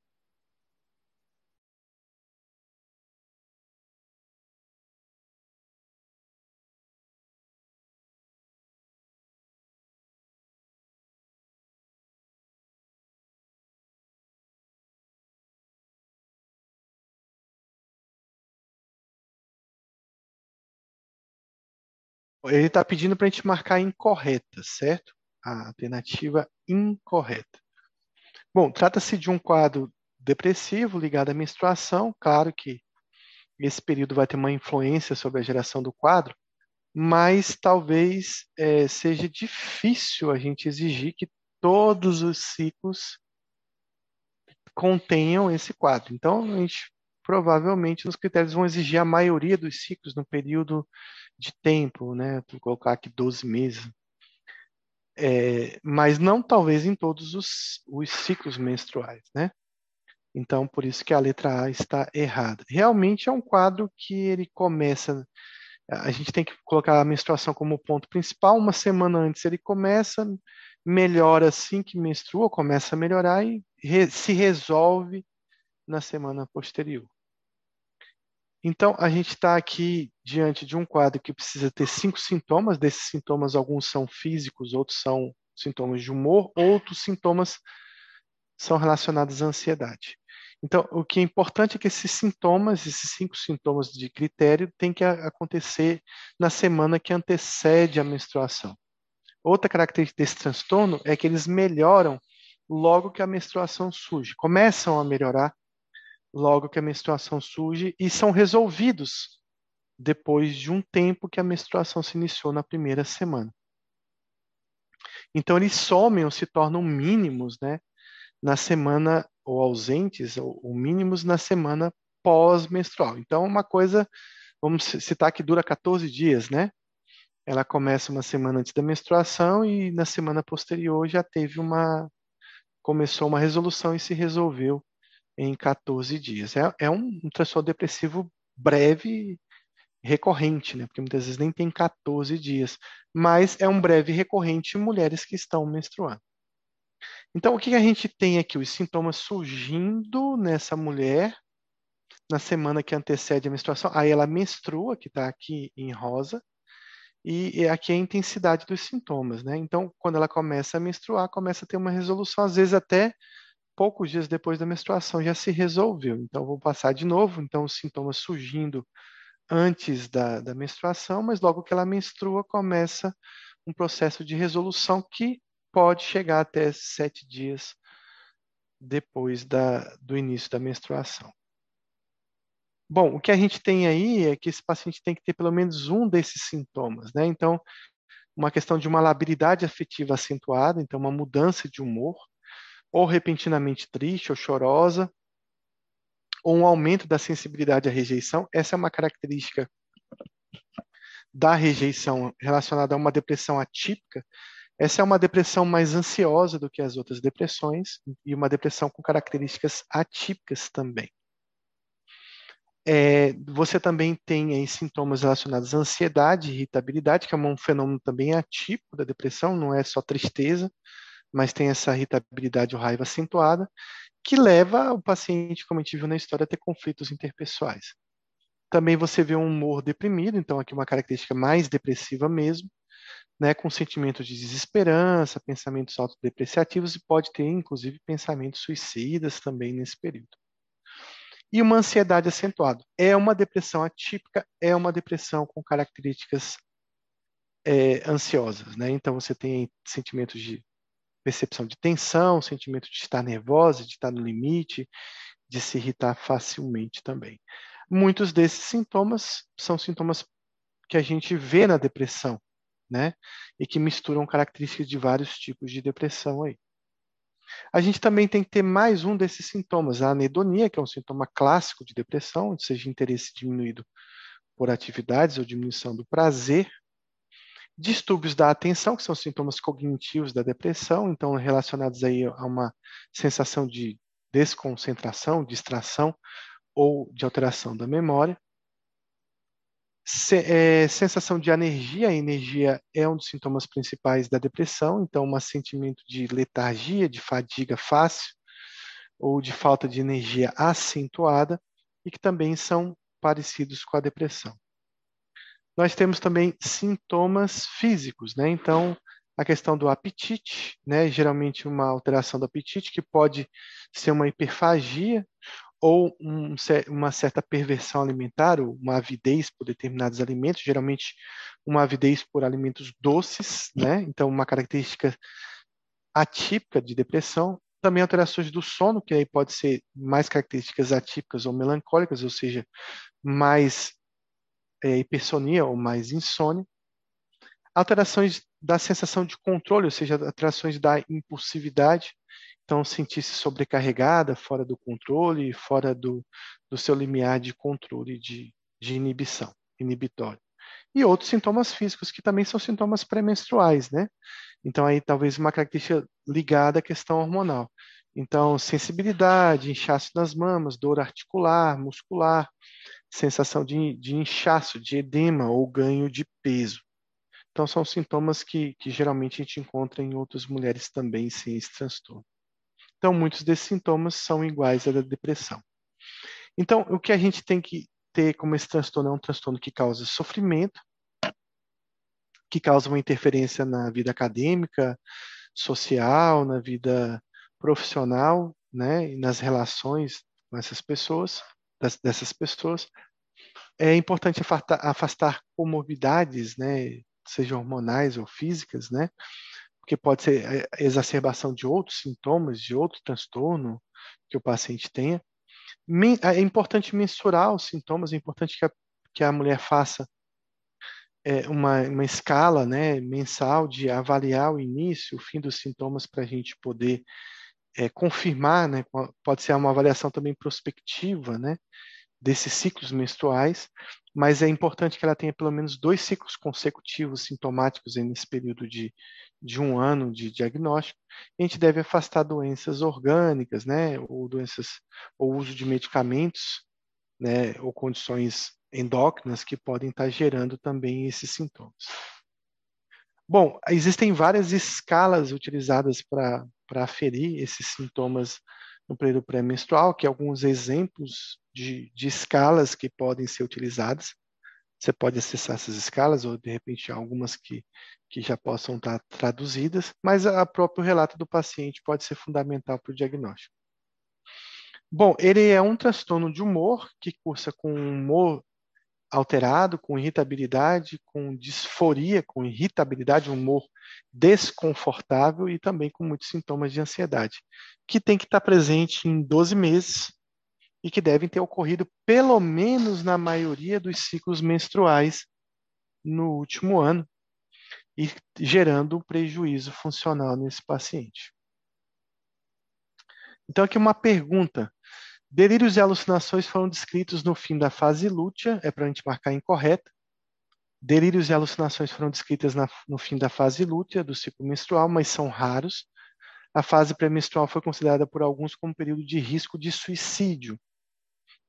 Letra B, a prevalência de 12 meses do transtorno disfórico pré-menstrual está entre 1,8% a 5% das mulheres que menstruam Há relatos de que muitas mulheres, quando se aproximam da menopausa, referem piora dos sintomas. Letra D, eles cessam após a menopausa, embora a reposição hormonal cíclica possa desencadear nova manifestação dos sintomas. E o início do transtorno disfórico menstrual ocorre sempre logo após o menacme, a menarca.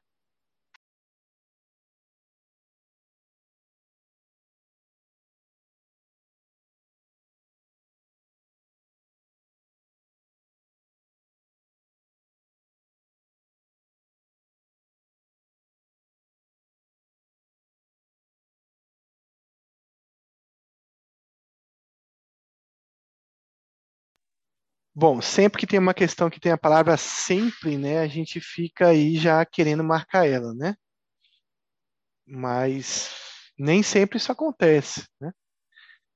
Mas é o caso aqui da nossa questão aqui, que realmente a letra E está errada. Então, assim, esse é um transtorno que pode começar em qualquer fase da vida da mulher. Então, não necessariamente ele começa após o menacne, apesar de que geralmente começa precocemente. Então, vou comentar algumas coisas aqui dessa questão. É, realmente, na fase lútea, foram vistos, descritos alguns alterações psicóticas, isso é raro. Com toda essa impulsividade de disforia desse transtorno, é claro que isso leva a um aumento do risco de suicídio. A prevalência realmente é essa, de em torno de 2 a 6, quase 6%.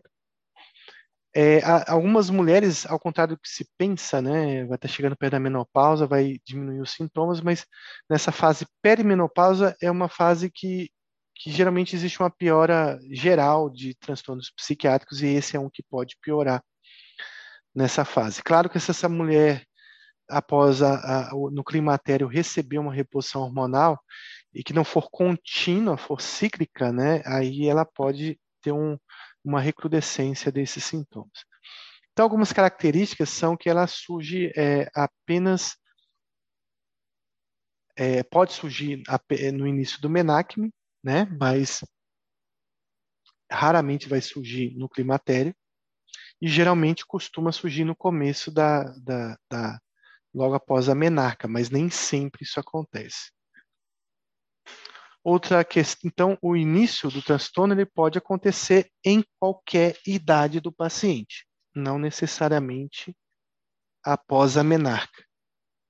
Então, o paciente pode ter 10 anos, por exemplo, de, de, de menstruação e, de repente, começar a apresentar os sintomas. Talvez isso tenha uma característica de também ela começar a apresentar uma expressão genética de, de um processo da depressão que talvez ela tenha. Uma outra questão, que é, é, delírios e alucinações realmente foram descritas, é que, como a gente falou, essa é uma paciente que tem risco de suicídio, também tem risco de, de cometer violência também, né? Então, ela tem risco de se tornar mais agressiva. É claro que se usou muito isso em tribunais americanos, por exemplo, como uma justificativa de um homicídio, por exemplo, ah, a pessoa matou porque tinha uma tensão pré é, na época não era nem transtorno disfórico, era tensão pré-menstrual. Mas hoje em dia os, os, os, tribunais não aceitam essa, não levam em conta isso, não. Mas é um risco aumentado. Então a gente tem aí uma incidência, uma prevalência de até quase 6% das mulheres. E na perimenopausa esses sintomas podem piorar em algumas mulheres, né? Então existem relatos de piora, não quer dizer que vá sempre piorar, mas existem relatos de piora.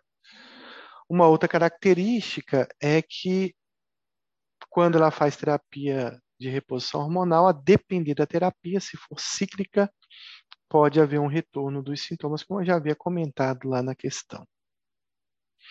Sobre o transtorno disfórico premenstrual, marca alternativa incorreta.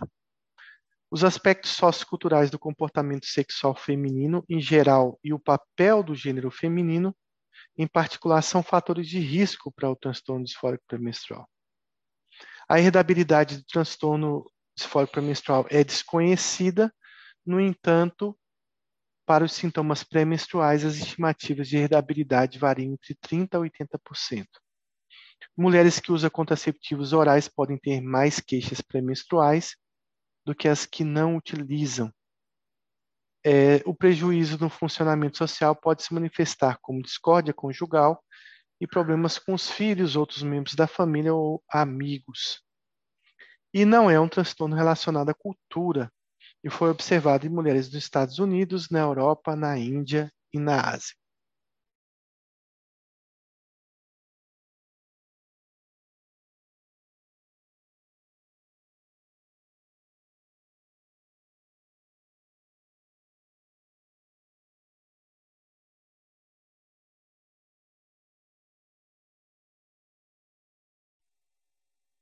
Então, claro que talvez o anticoncepcional proteja essa mulher aí, né? Principalmente aqueles anticoncepcionais de uso mais contínuo, algumas, algumas terapias hormonais são importantes no tratamento desse paciente. Muitas vezes pode ser tentado até muito, muitas vezes antes do uso de um antidepressivo, por exemplo, né? Claro que o, o comportamento sexual, o papel do gênero tem uma influência de como cada transtorno disfórico pré-menstrual é visto em cada sociedade. Então, isso tem um papel importante, mas é uma doença, então vai acontecer em todas as culturas e sociedades. Não se sabe herdabilidade, mas se sabe que a herdabilidade de sintomas pré-menstruais é muito grande. O prejuízo funcional é intenso e, como eu disse, foi visto em todas as culturas e sociedades. Então, o que a gente tem que ver aí é que as pacientes com uso de anticoncepcional têm menos queixas pré-menstruais, pode ser um tratamento. Algumas questões podem estar relacionadas à piora desse quadro, como vivência de estresse ou de trauma interpessoal. Né? Então, por exemplo, problemas conjugais podem intensificar os sintomas. Tem muito a ver com o comportamento, com a cultura e o papel da mulher em cada sociedade.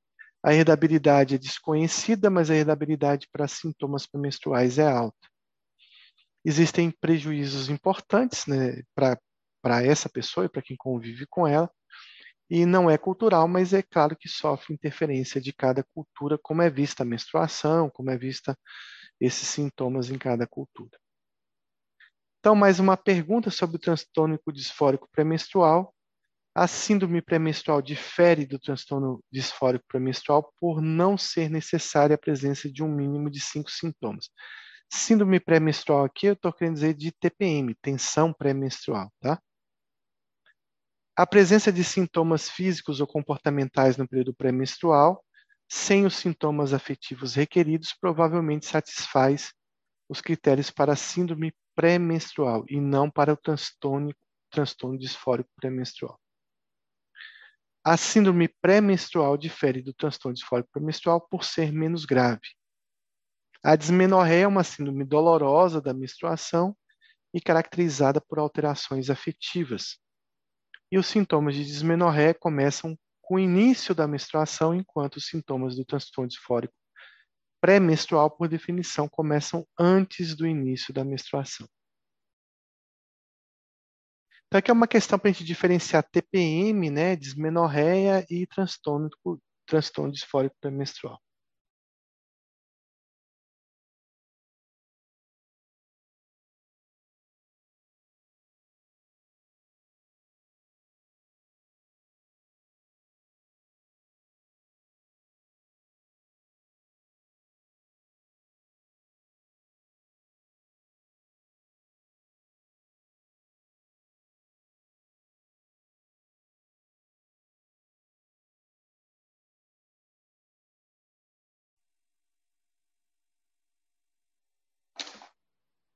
Então vamos ver a resposta aqui.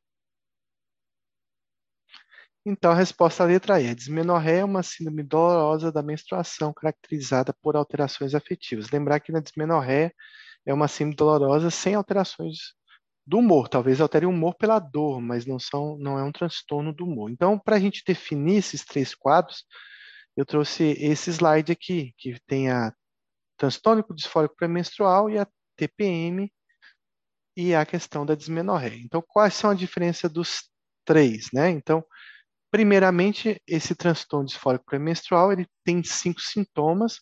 Dentre esses cinco sintomas, a gente vê um quadro de humor alterado, um quadro de ansiedade também.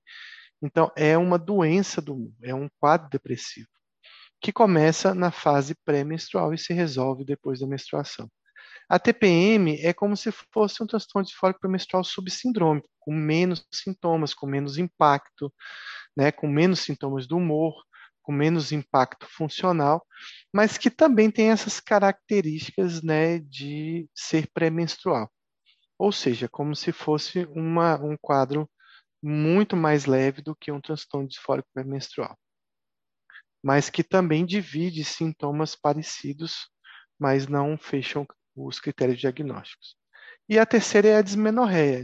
Essa sim é uma síndrome dolorosa, ela não tem sintomas de humor importante, não tem sintomas afetivos, talvez um pouco de irritabilidade pela dor, mas ela é uma síndrome relacionada à menstruação. Então, a, a dismenorreia, ela cursa quando a mulher já está menstruando, que é aquelas dores relacionadas à própria menstruação. Ela não começa dias antes de forma tão intensa como os outros dois transtornos e não tem sintomas afetivos. O tratamento do transtorno disfórico pré-menstrual é um tratamento de transtorno de humor, caso antes a paciente não tenha ido no ginecologista e tenha se decidido por um tratamento hormonal.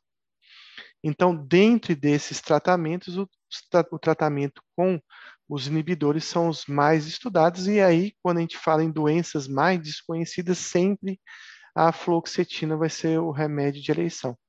Ah, depressão na criança, é inibidor, mas qual é o melhor? Fluoxetina. Anorexia nervosa, posso usar inibidor, qual que vai escolher? Fluoxetina. Bulimia nervosa, por que isso? Porque é um remédio mais antigo, um remédio mais estudado, mas pode ser que outros inibidores funcionem. Eu, por exemplo, tenho uma preferência pela sertralina. Uma, uma coisa importante de se falar no transtorno disfórico pré-menstrual é que é, às vezes o ginecologista tem essa visão de que é importante tratar com antidepressivo, tá?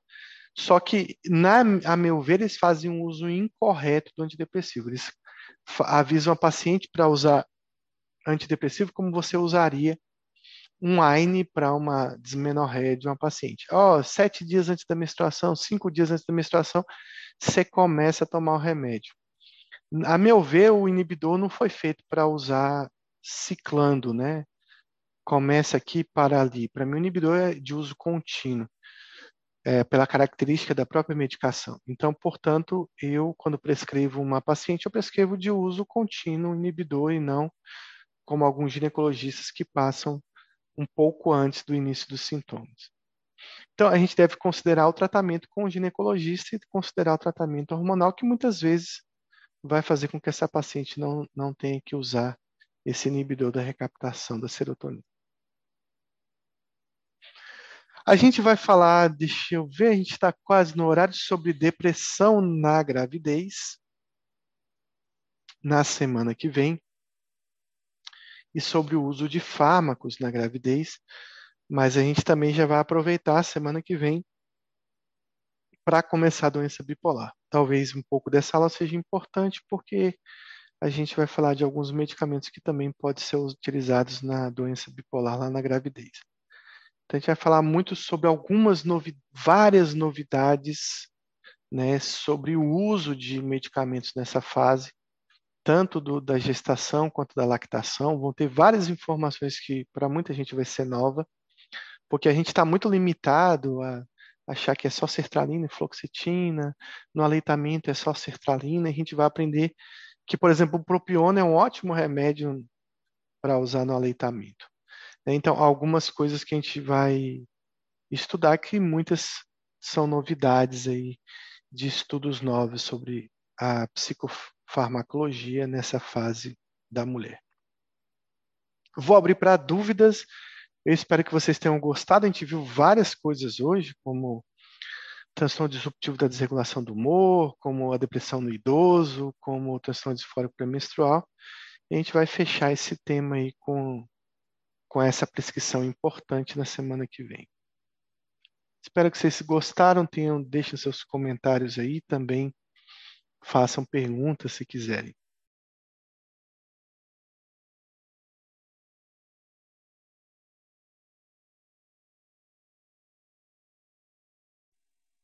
Acho que não tem perguntas, então boa noite a todos. Até semana que vem. Vou enviar alguns memorizes essa semana para vocês de novo.